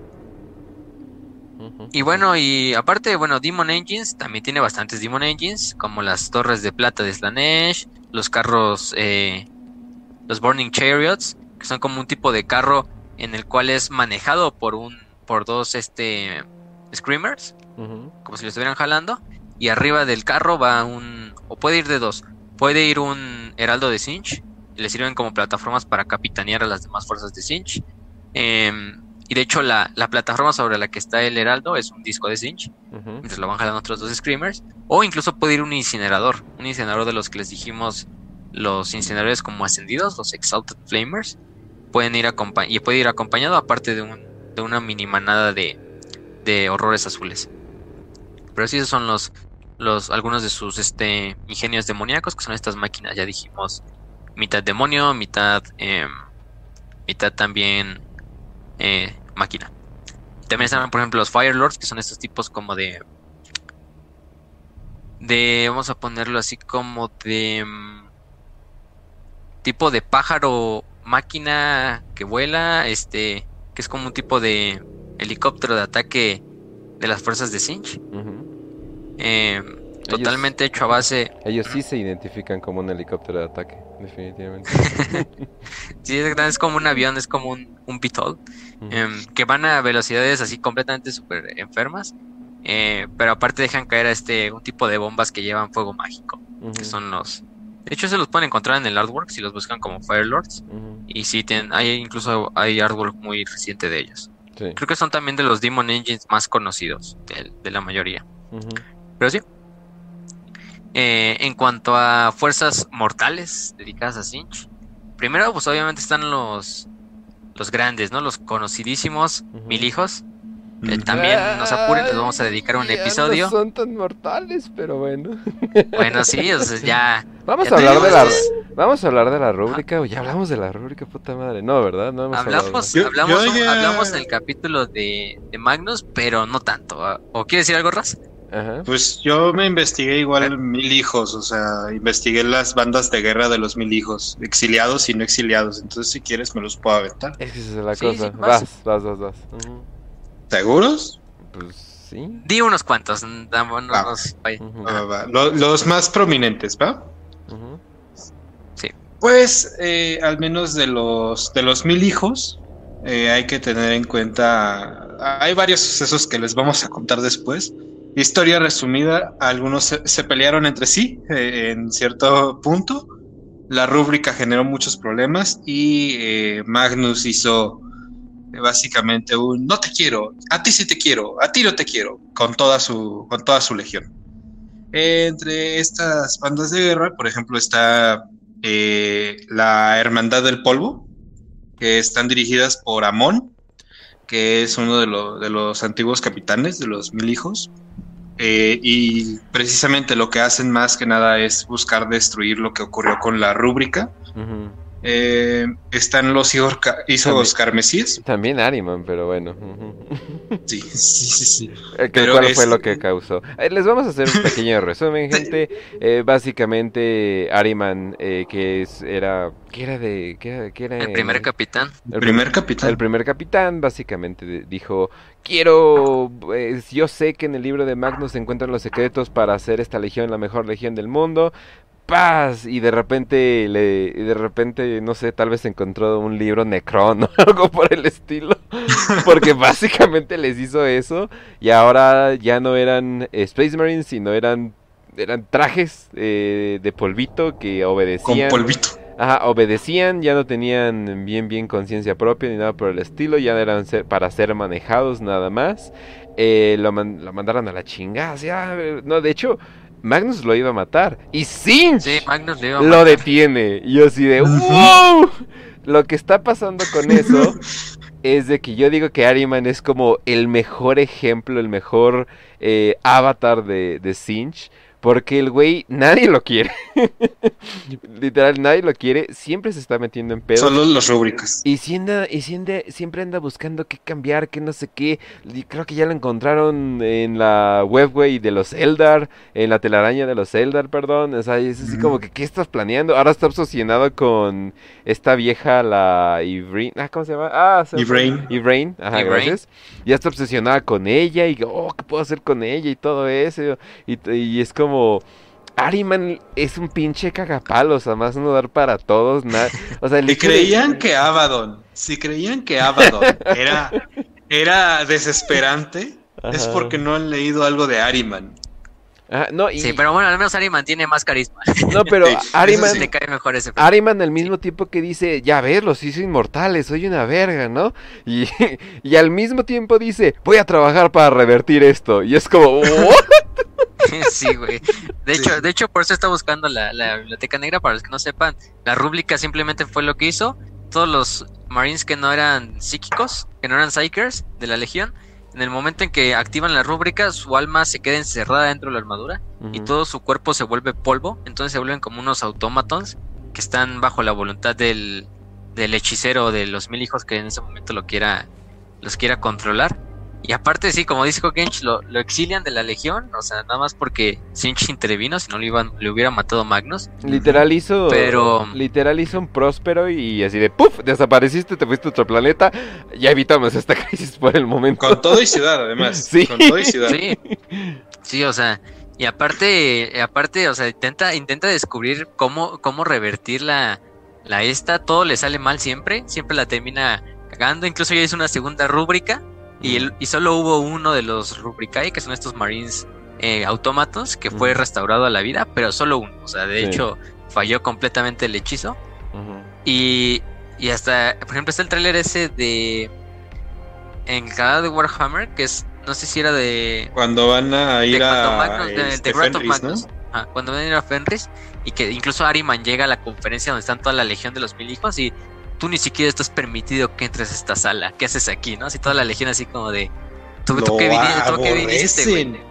Y este el propio y, hasta Magnus le dice, nada más te estoy tolerando por este momento porque hay algo más importante que hacer. Ajá. O sea, Sí. hay una hay una banda de guerra igual de los mil hijos que se llaman los escogidos de Seth, que están liderados obviamente por Seth, el guardián de la puerta, que era como que uno de los capitanes que estaba encargado de la seguridad de Tisca. Y el cabrón maneja puro marín élite de rúbrica. O sea, si los marines de rúbrica son muy poderosos, Seth tiene los mejores marines de rúbrica. Y el vato lo que hace todo el tiempo es tratar de chingarse a, a Atze Kariman. Siempre, siempre le está buscando para atacarlo, siempre lo trata de detener en todo lo que hace, le estorba más solamente por el coraje que, que le provocó que, que la rúbrica pues se jodiera a toda la legión. Entonces e- es, muy odiado a, a Ariman, es muy odiado entre, entre toda la legión. No, y digo, Muy- es súper listo, es un librarian, ¿cómo lo dicen en español? Eh, bibliotecario. Un bibliotecario, siempre los confundo. No, con y, y- es un y bibliotecario el- de primera, o sea, es súper listo, siempre anda metido en todo, pero el problema es de que como que lo hace las cosas al chile, no sé. Sí, o sea, fue lo único que tuvo, además fue lo único que tuvo los huevos así de, pues es que crees que Magnus no quiere pelear. No, pues ya, Pues yo voy a yo voy a dirigir, yo voy a dirigir toda la defensa de Tisca contra Ajá. los lobos espaciales, Ujú. Que también fue una defensa muy inteligente porque al final del día les terminaron haciendo, haciendo mierda y en última instancia queriendo ayudar. Es que siempre lo, lo, lo que pasa con alguien es que quiere ayudar, pero la termina cagando más. Y ese fue Como el caso Magnus. la, la rúbrica. sí, también como su padre, pues alguien lo tuvo que sacar, ¿no? Sí, exacto. Y además sí, como dice este Raz era de, era de Terra, de hecho era como de el actual Irán y toda esa madre. Oh. Como que ahí Como salen- demás como que ahí salen los bofeados, ¿no? Sí, sí, Como que ahí salen, sea- los- ahí salen los... ¿Qué qué nos dirá Games Workshop? ¿Está diciendo que los arios verdaderos se encuentran en esa zona? ¿Eh? ¿Eh? y los mejores hechiceros. Ah, y además, y además lo más probable es que sí simplemente está cagándose de la risa dentro de su laberinto de, de cuando activó la rúbrica este, este Arima. Sí.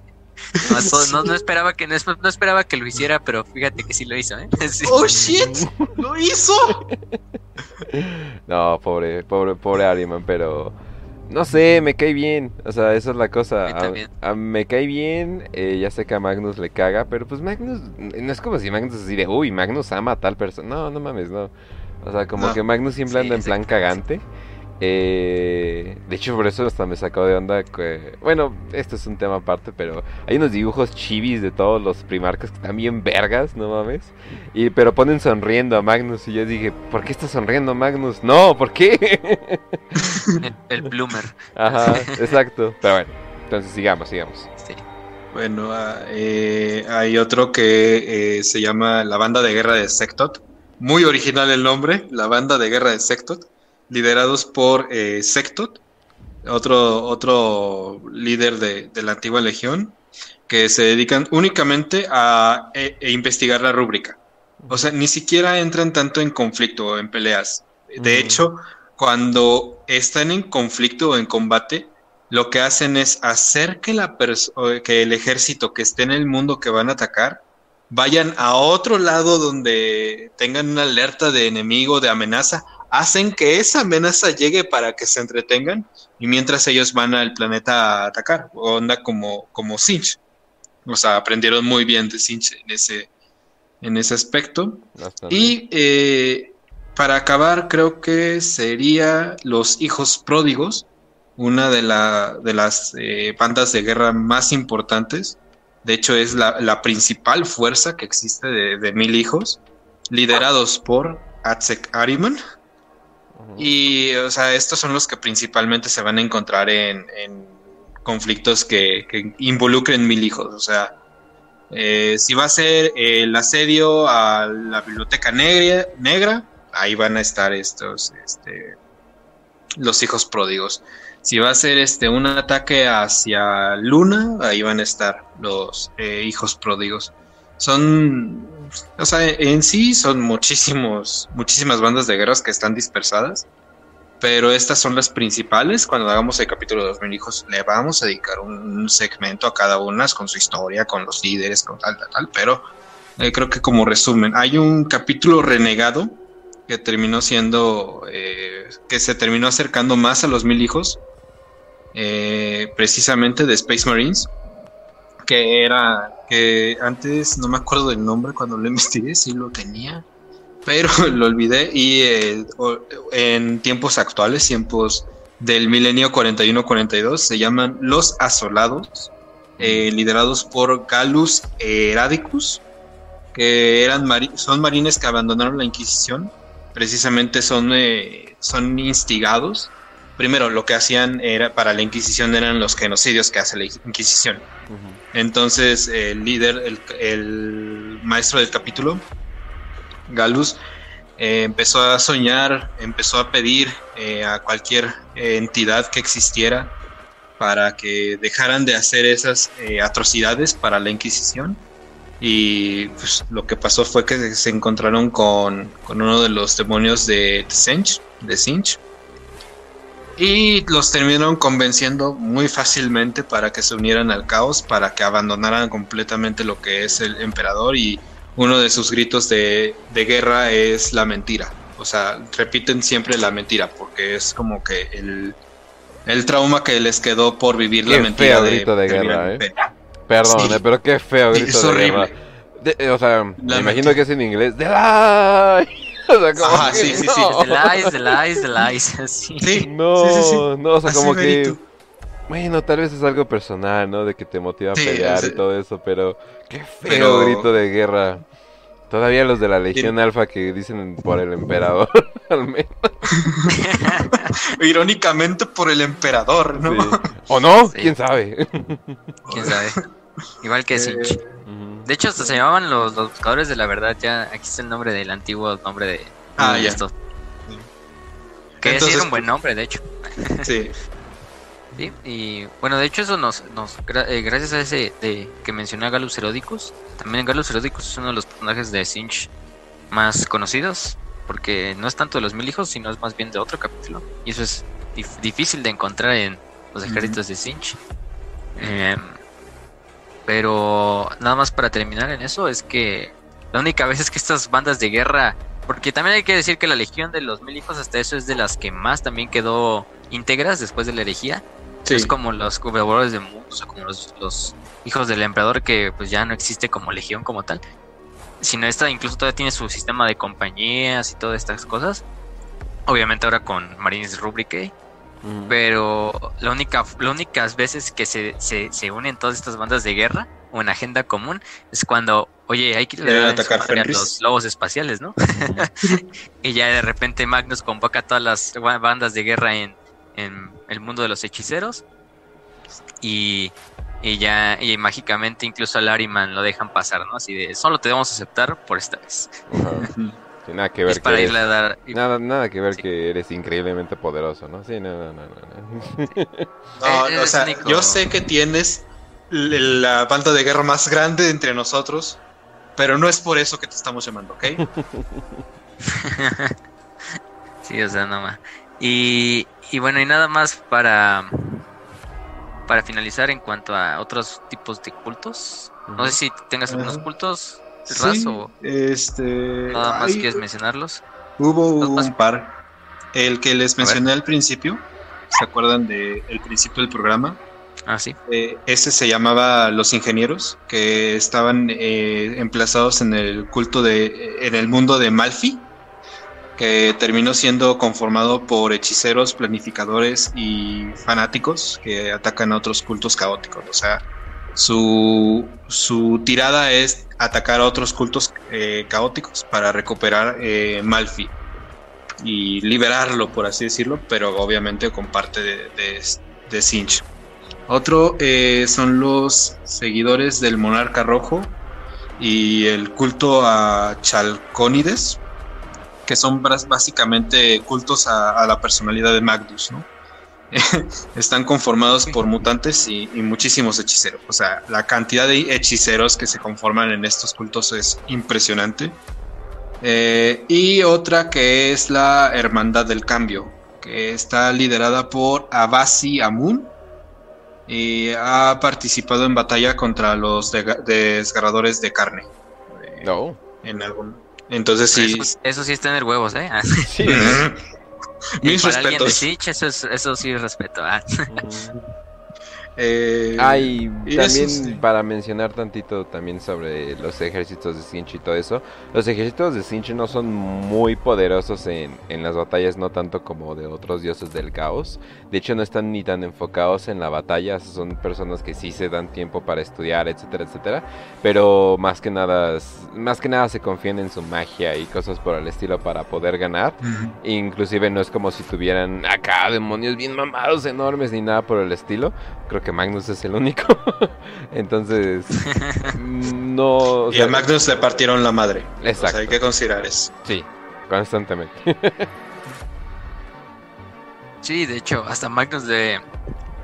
El, señor del capítulo de los dos especiales creo que le rompió le rompió también la quijada o sea, en su batalla en Prosper, digo en Fenris pero aparte también ahí tienen estos Sangors que son estos hombres bestia que se dedican a completamente a Sinch.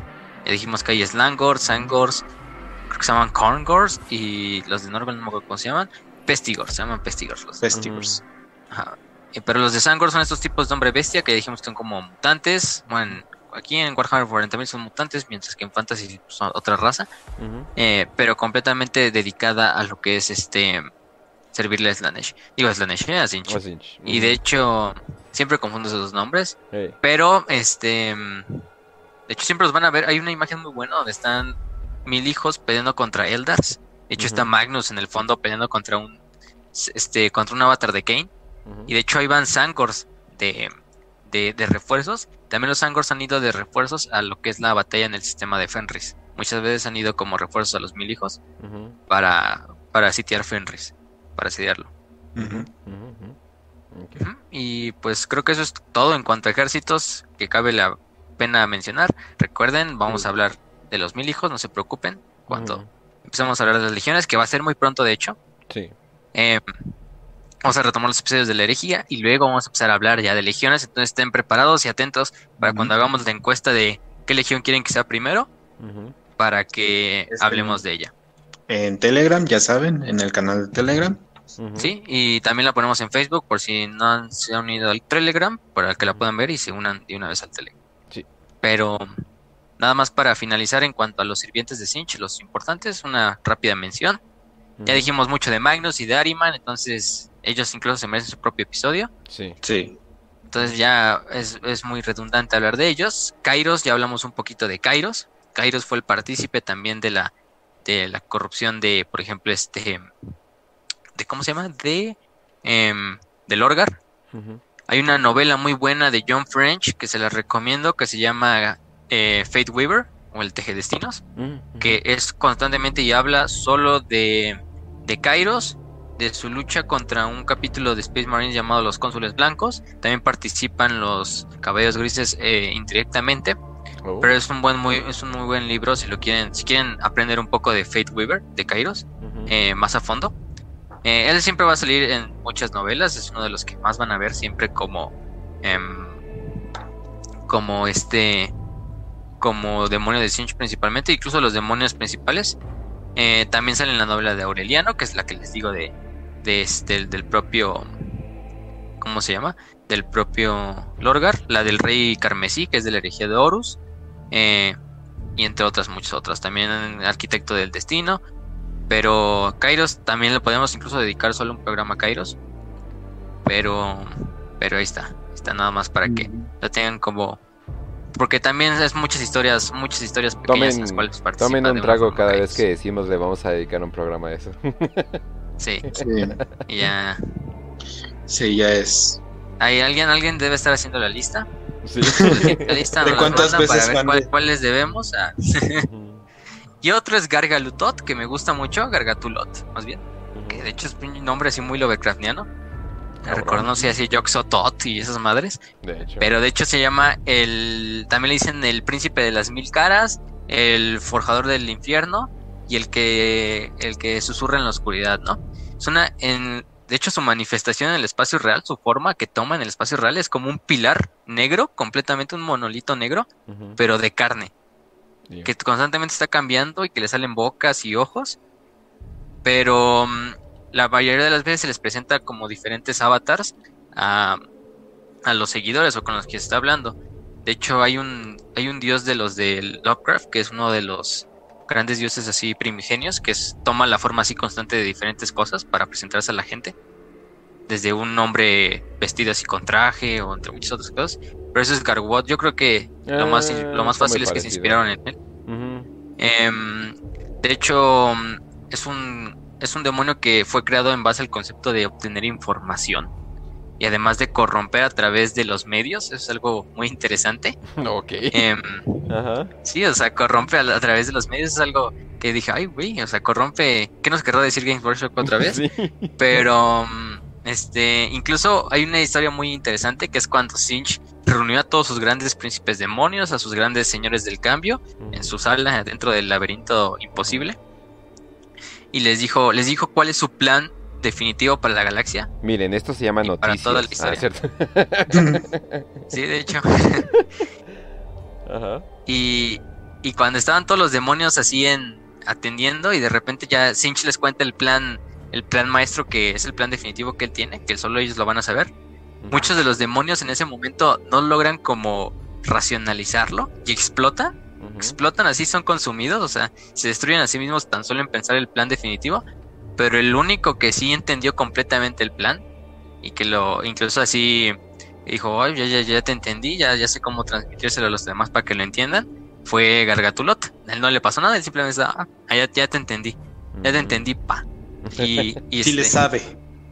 sí le sabe, él sí le supo, mientras que los otros demonios, pues pum, explotaron.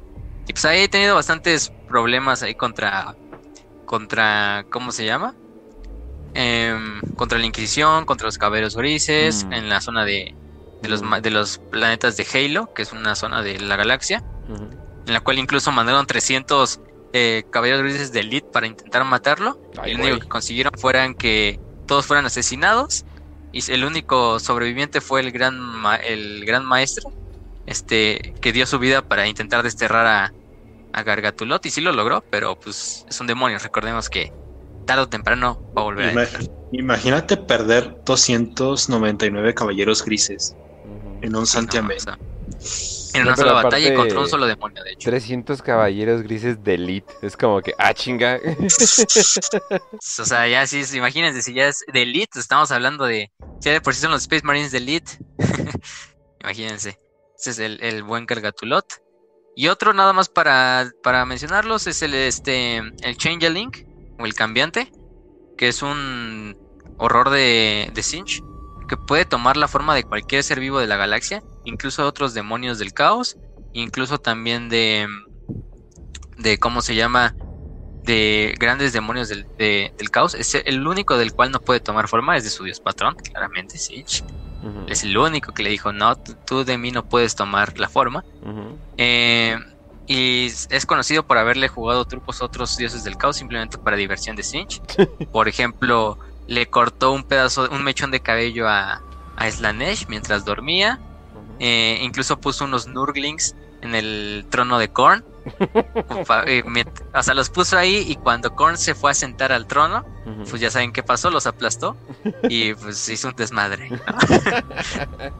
o sea, eso es lo cagado del Changeling que Troleo literalmente lo podría usar, lo podría usar para, no sé, para eh, meterse al concilio de los grandes señores de Terra y corromperlo desde dentro. Ujú. No, mejor vamos a ponerle unos Norglings en el asiento a pinche Korn, así para que se, para que se pedorre, ¿no? Así cuando se siente. Y, aparte también se. Y aparte también lo. Se, otras importantes es que ahí se ha hecho. ¿Cómo se llama? Este. mm, se ha hecho pasar por un. Por ángeles oscuros. Durante el asedio de Fenris. em, incluso convenció a los a, a Israel de que los, los Space Wolves estaban mutados. Estaban, estaban siendo mutados por la batalla. y casi casi eso ocasiona que los ángeles oscuros destruyeran Fenris. Realmente ya después casi casi le sale el plan a, a, Sinch y, y, al cambiante, pero eh, ahí lo pueden ver a este. Hay muchas más historias de él, pero creo que es lo más importante en cuanto a de, de esta madre. y aparte están los escribas azules, que son dos horrores azules, que nada más se encargan de buscar todos los hechizos y recopilar todos los hechizos de la galaxia. Porque se supone que todos los hechizos son un fragmento del alma de, de, de Sinch. De hecho, se llaman Tarix y Sirat, los dos horrores. Y van así como en, una, en un disco de Sinch, con un buen de libros, grabando todos los tipos de hechizos que encuentren. Eh, y hay una imagen muy buena donde incluso está haciendo así de queremos rock, uno de los este, horrores azules, cuando van sobre la silla.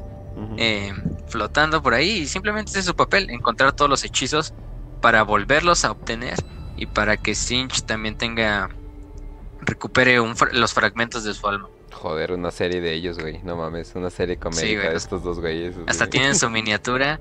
O sea, tendrías una serie muy buena entre los escribas azules, entre el Changeling y no, o sea, y hasta Ariman. Le ponemos Ariman nada más para burlar.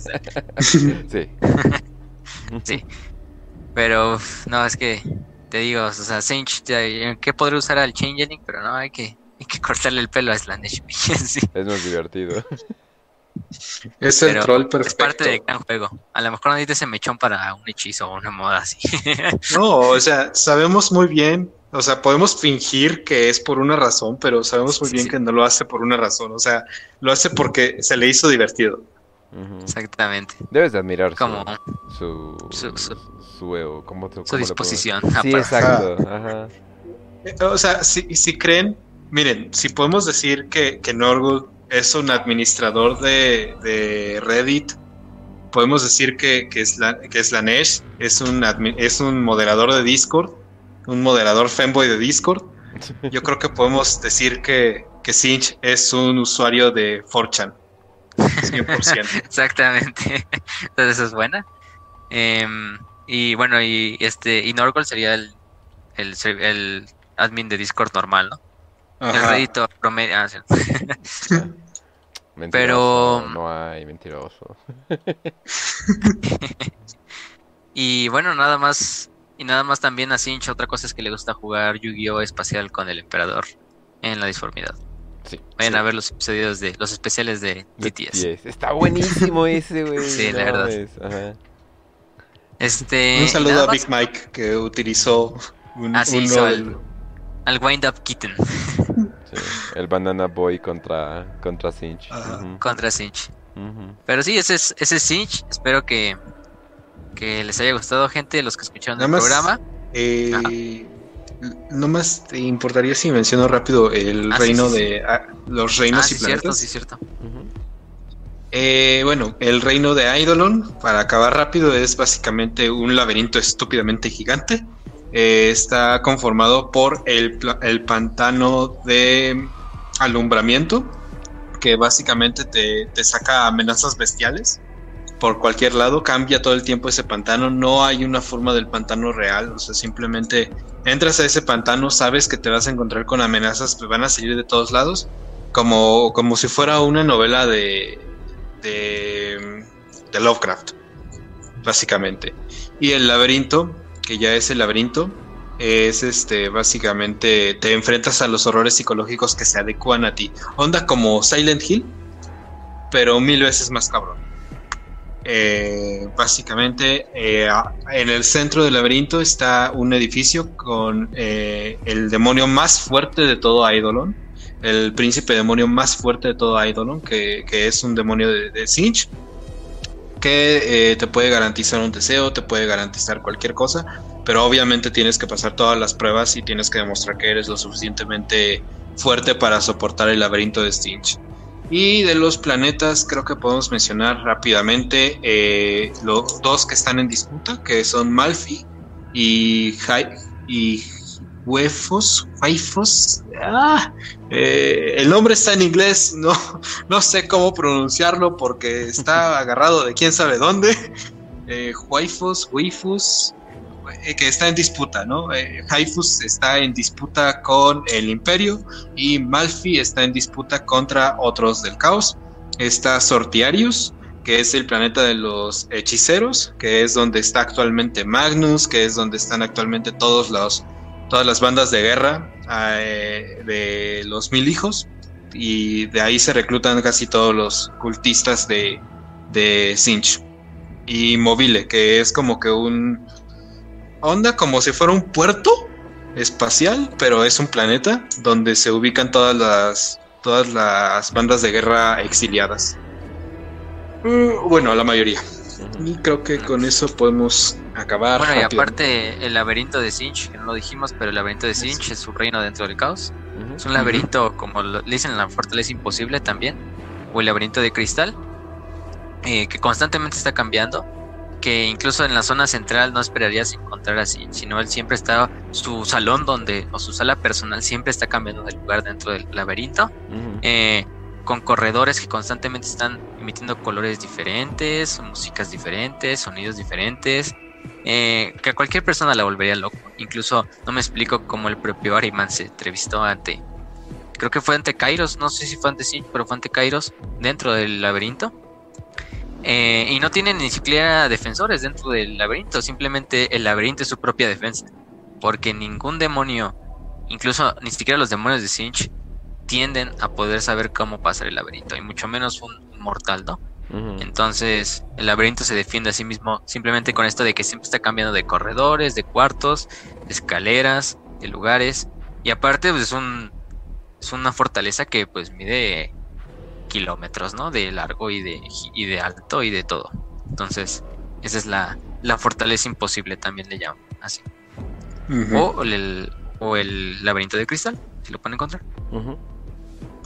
Entonces, simplemente para despedir eh, este programa de Sinch, otro gran programa de Un Dios del Caos, el Dios del Caos que, de hecho, no sé por qué muchos votaron por él por último, pero es uno de los que más se puede sacar, de hecho, me... cosas. Sí. Es muy bueno, muy, muy bueno el concepto que se armó Game Workshop en base a este dios. Pero simplemente para despedirlos eh, en este programa con una frase de Sinch es, si el caos es el cambio en sí mismo, entonces Sinch, más que cualquier otro poder oscuro, encarna el caos en su forma más pura y primordial. Por lo tanto, ningún otro dios del caos merece más de nuestro terrible respeto, nuestra insaciable resistencia y nuestra incansable lealtad a el emperador. Y esa frase fue dicha por el inquisidor Galanius Dirk, conclave yélico, mm. y posteriormente el inquisidor fue declarado herética extremis. no, no me imagino por qué. Simplemente no, habría... por decir. Pues Considerando lo celoso que es el imperio. parecía más una alabanza a Sinch. Así que, eh, una forma de advertencia. Mm. Pero sí, ese es ese Sinch, gente, para ustedes. Ah. el que todo lo hila, del cambio. También puedo decir una frase de, de Sinch directamente. ¿Qué? A ver. a ver. Bueno. Sí, el, el, el que casó. El que casote. Pero bueno. Entonces, gente, esto sería más que nada los dioses del caos. Ya terminamos con todos los dioses del caos. Ahora sé que cualquier referencia, pues les vamos a decir, eh, escuchen nuestro episodio de tal, ¿no? Y probablemente están aquí escuchando después de haber dicho en la herejía, ¿quién chingados es ese men? Pero bueno, entonces pasamos a la, a la última etapa de este programa, que son las 5 de 5. Simplemente ustedes nos mandan preguntas, reunimos 5 preguntas y las tratamos de contestar en 5 minutos o menos fallamos usualmente. sí, sí la verdad. A ver, Pero bueno, vamos con la primera. Es de Rafael Oroz. Dice, ¿se puede obtener semilla genética de los primarcas traidores una vez que ya se hayan convertido en príncipes demonios? Ay, no. Pues en corto no, ya está muy jodida. Se supone que no. Es como cultivar engendros del caos así, este, voluntariamente, ¿no? Después de que son príncipes, no. Pero hay, eh, hay algunos capítulos que sí descienden. Sí, y actuales de hecho. Porque pues se guardó un backup, ¿no? Un backup de, la semilla genética de los primarcas antes de la herejía. Entonces, incluso hasta primaris. que haya herejía, hasta haya semilla genética del propio Horus, del propio Lorgar, ahí en los, en los, en los estos bóvedas del Himalaya. O sea, no, se sí, como dijo Rasos, hay, hay, hay, bueno, son rumores, ¿no? Son rumores de capítulos que descienden de primarcas traidores, Sí. pero son rumores. no les cuenten eh, cuervos sangrientos, minotauros. No, ¿no? Mucho- para nada. Oye, No, esos nada. cuervos se parecen No, mucho no, a silencio. Oye, ¿por qué tienen tantos psíquicos? Y ahí sí, ahí sí dijeron, "No, mejor pónganles la, la heráldica que se parezca un buen a los ángeles sangrientos para que la gente se cisque con que son descendientes de los ángeles, Ajá, para sí. que no haya sospechas. Bueno, ¿y ustedes son rubios o pueden tener eh, sed de sangre? No, simplemente somos psíquicos. Oye, eso no se parece. Shh. Nada más están larpeando de ángeles sangrientos. Pero bueno.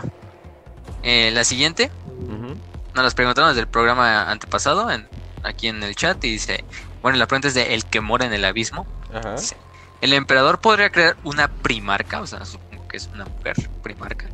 ¿Y esta Mujer podría ser uno de los primarcas borrados? Sí, una mujer primarca. Imagínate. No, qué buen chiste. Ah, sí, Mira, no, no voy a decir nada aquí Uh, porque yo quiero mantenerme eh, con, con mi conciencia tranquila. No quiero que alguien me persiga después, no quiero ser toxiado. Así que no voy a mencionar Nada. nada aquí. Pero Eh, creo que ya- sí. Ya, ya lo dijimos, vayan a ver el programa de cómo crear un Space Marine. Y dijimos por qué básicamente no puede haber mujeres Space Marines y mucho menos. ¿Para qué quieres primar. Con si está científica. Si está Fulgrim, güey, ni peluca necesitas, güey. Ya, ya no ocupas nada. Y ahí está, ahí está Lorgar, literalmente tiene la personalidad de una vieja. O sea, ya para que quieras más.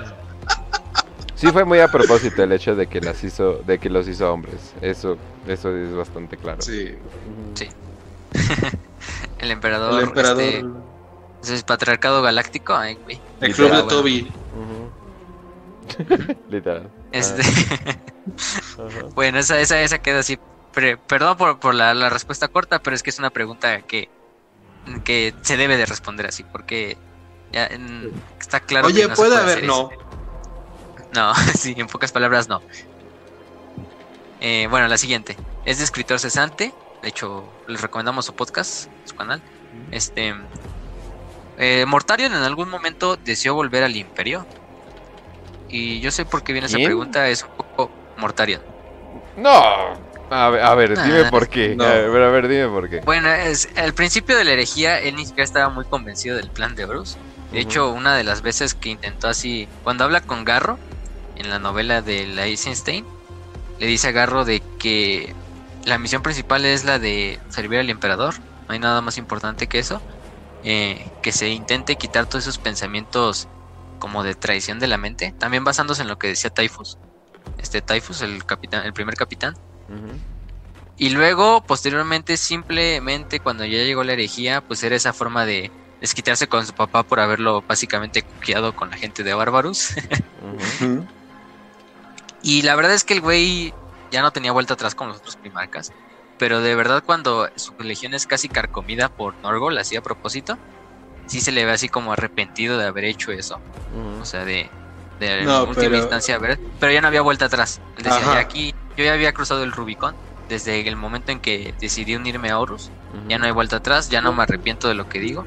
Y te digo algo de Mortarion, yo noto más, o sea, cuando leo sobre él, cuando leo su, las novelas en, los- en donde aparece, noto que él, aunque ya no esté completamente de acuerdo con el caos, o sea, al 100%, no es entropía absoluta, no es Lorgar, pero odia más al imperio. O Sí. sea, eh, odia, detesta, aborrece al imperio. Entonces, no creo que quiera regresar.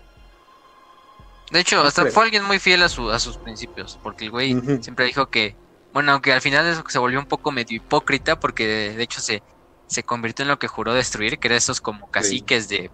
Porque él veía en el emperador esos caciques de su planeta natal, ¿no? Que obligaban a las personas a, a vivir por Y- ellos y, y de cosas hecho así. tiene un diálogo con Gilliman en la Guerra de la Plaga, eh, que básicamente le echa el sermón de yo solía ser el, el héroe de la gente y cuando llegó el imperio me quito ese título, o sea, es totalmente resentido. Pero él, él se motiva principalmente por eso, porque él, él cree en el primer movimiento del caos que tiene con Horus, que es liberar a la humanidad.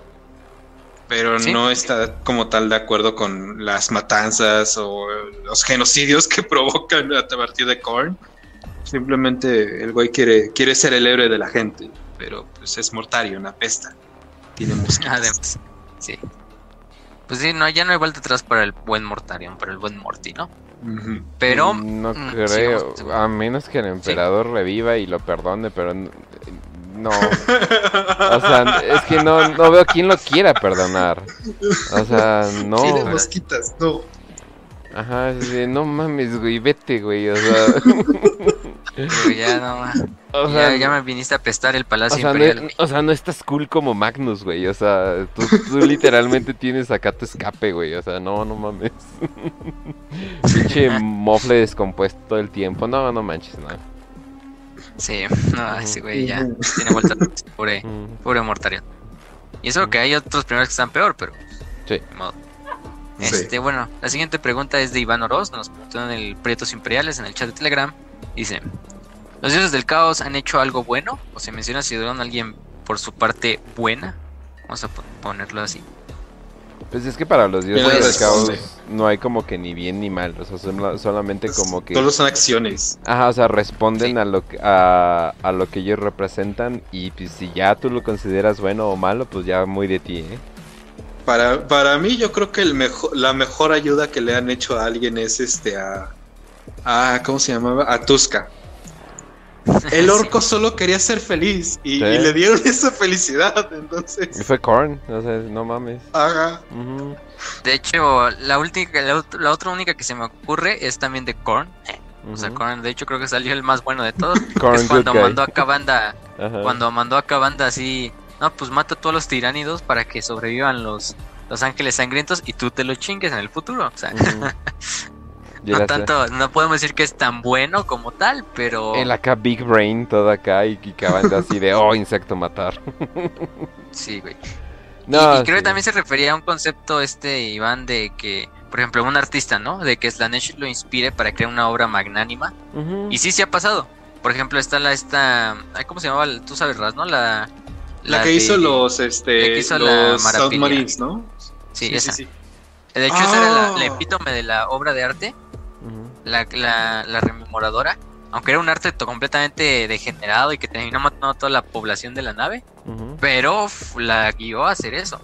Eh, otra parte a lo mejor sí te puede guiar para hacer una obra buena, para hacer algo, pero al final del día vas a terminar siendo un esclavo del dios que te dio ese regalo, porque ya le estás debiendo, en última instancia, le estás debiendo algo. Por ejemplo, Sinch, a lo mejor tú buscas poder de ser un gobernador planetario y Sinch te lo concede, ¿no? Te ayuda, eh, maneja las intrigas para que tú te vuelvas ese gobernador planetario, pero al poco tiempo te va a pedir a, a cambio que hagas algo por él. Y en ese algo por él, pues pueden suceder muchas cosas malas, que en última instancia a lo mejor te pueden llevar a que te maten, a que termines también tú humillado, a que termines tú como simplemente un esclavo más de la voluntad del dios, o, o a terminar siendo un engendro del caos, no sé. Ujú. Entonces todo siempre tiene un pago, ¿no? en el caso de los dioses del caos.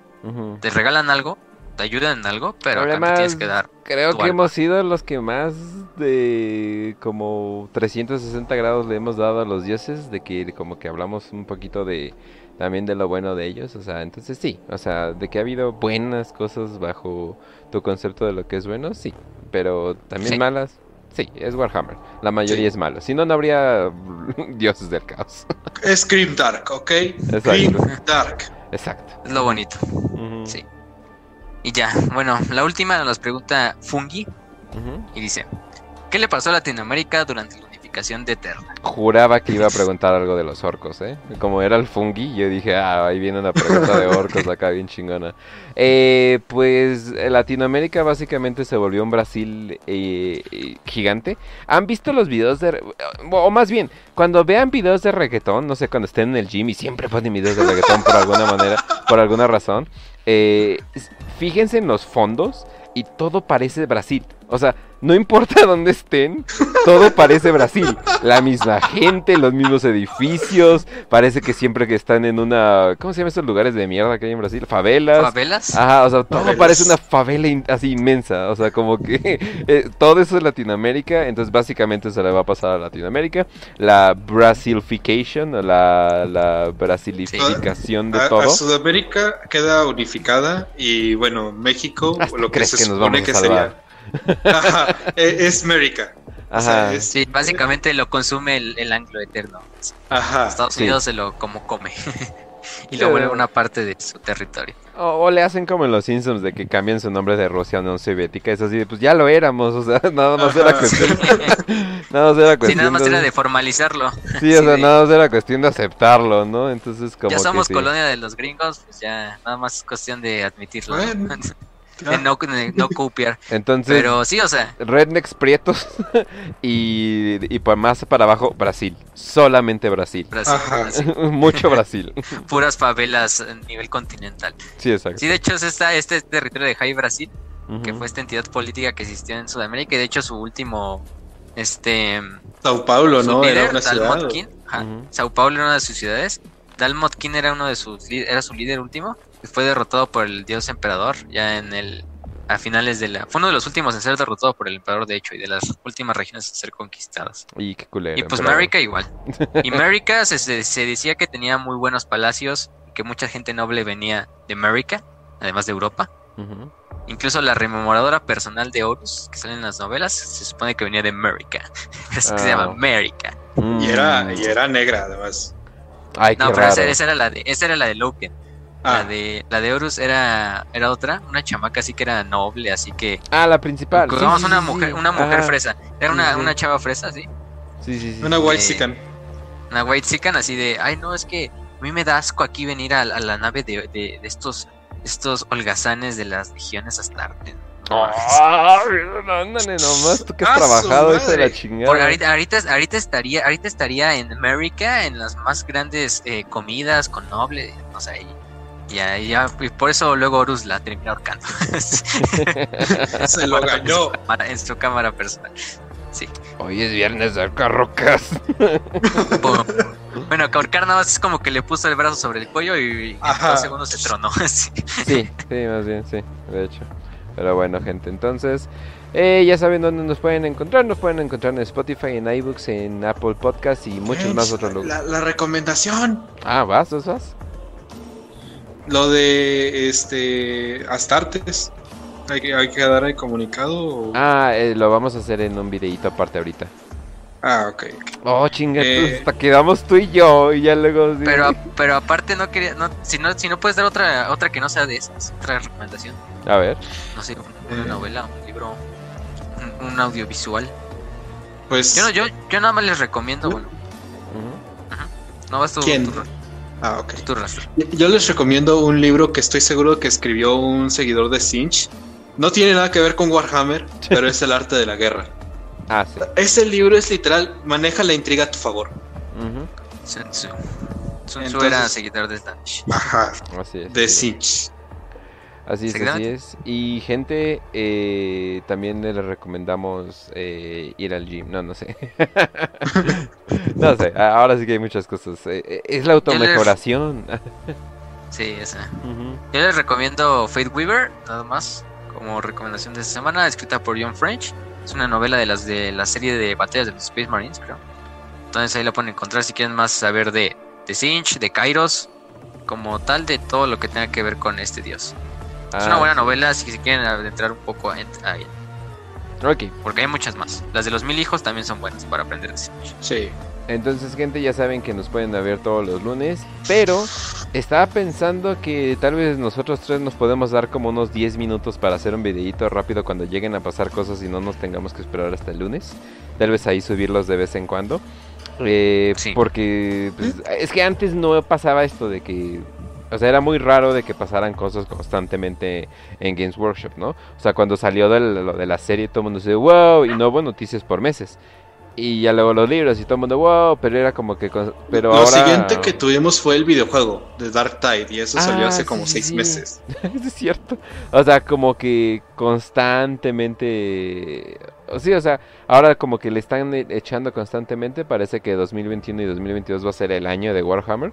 Entonces, hay que, da- hay que darle con todo, gente. O sea, yo creo que esperen uno que otro videíto así de nosotros de 10 minutos máximo nada más hablando de lo que, de lo que está pasando. Eso lo pueden encontrar en YouTube, pero para nuestro podcast lo pueden encontrar, ya saben, en todas las plataformas para podcast. Eh, nos pueden seguir sobre todo en Spotify y iBooks, ahí creo que es donde llega la mayoría de la banda. Y pues ya, na- nada más despide el programa, Facio. Pues nada, gente, síganos en el episodio chiquito que vamos a hacer en unos momentos. eh, unos, yo creo unos dos minutos, cinco minutos. en lo, para darles estas noticias. Eh, sigan compartiendo el podcast, ya saben, en Anchor, en Evox, Spotify, en Apple Podcast, en lo que escuchen, en lo que sea, igual en YouTube, aquí nos pueden encontrar. Aquí hacemos los, los podcasts, recuerden, digo, los en vivo. Recuerden ya D-Live ya no lo hacemos, pero también chequen D-Live porque se hacen todos los demás programas de Radio Marrano. Entonces también sigue siendo importante. También véanlo ahí. Métanse al canal de Telegram, donde ponemos memes, donde ponemos los avisos también, incluso más que en Facebook. También. Facebook le pueden dar al like a la página, eso sería muy bueno. Pero también pueden unirse al chat eh, personal de, de la comunidad, que es el de Prietos Imperiales Warhammer para Prietos. Simplemente métanse al canal de Telegram y ahí les va a decidir eh, unirse a chat de voz, digo, unir a chat y ya pueden apretar ahí y ya pueden hablar con nosotros y con todos los demás que están ahí eh, dentro de- del chat. Entonces, simplemente gente, eh, nos vemos la siguiente semana. Todavía no decidimos qué tema, esos esténse atentos también por si hacemos alguna votación o algo así para decidir el, el tema de la siguiente semana. Eh, en este caso, eh, la herejía de Horus la vamos a dejar para después de Semana Santa. En Semana Santa les vamos adelantando. Esa semana no hay programa. Regresamos hasta la otra. Entonces todavía la siguiente semana todavía tenemos programa, no se preocupen. Pero ya en la semana de, creo que es el 20, eh, 29, creo que es el 30, el lunes 30, eh, no hay programa. Pero por eso vamos a hacer este programa especial nuevo esta semana que entra. Tenemos que decidir el tema. Y pues nada, eh, en esta ocasión les deseamos salud y victoria. Y que el arquitecto del destino los acompañe. Oh, sí.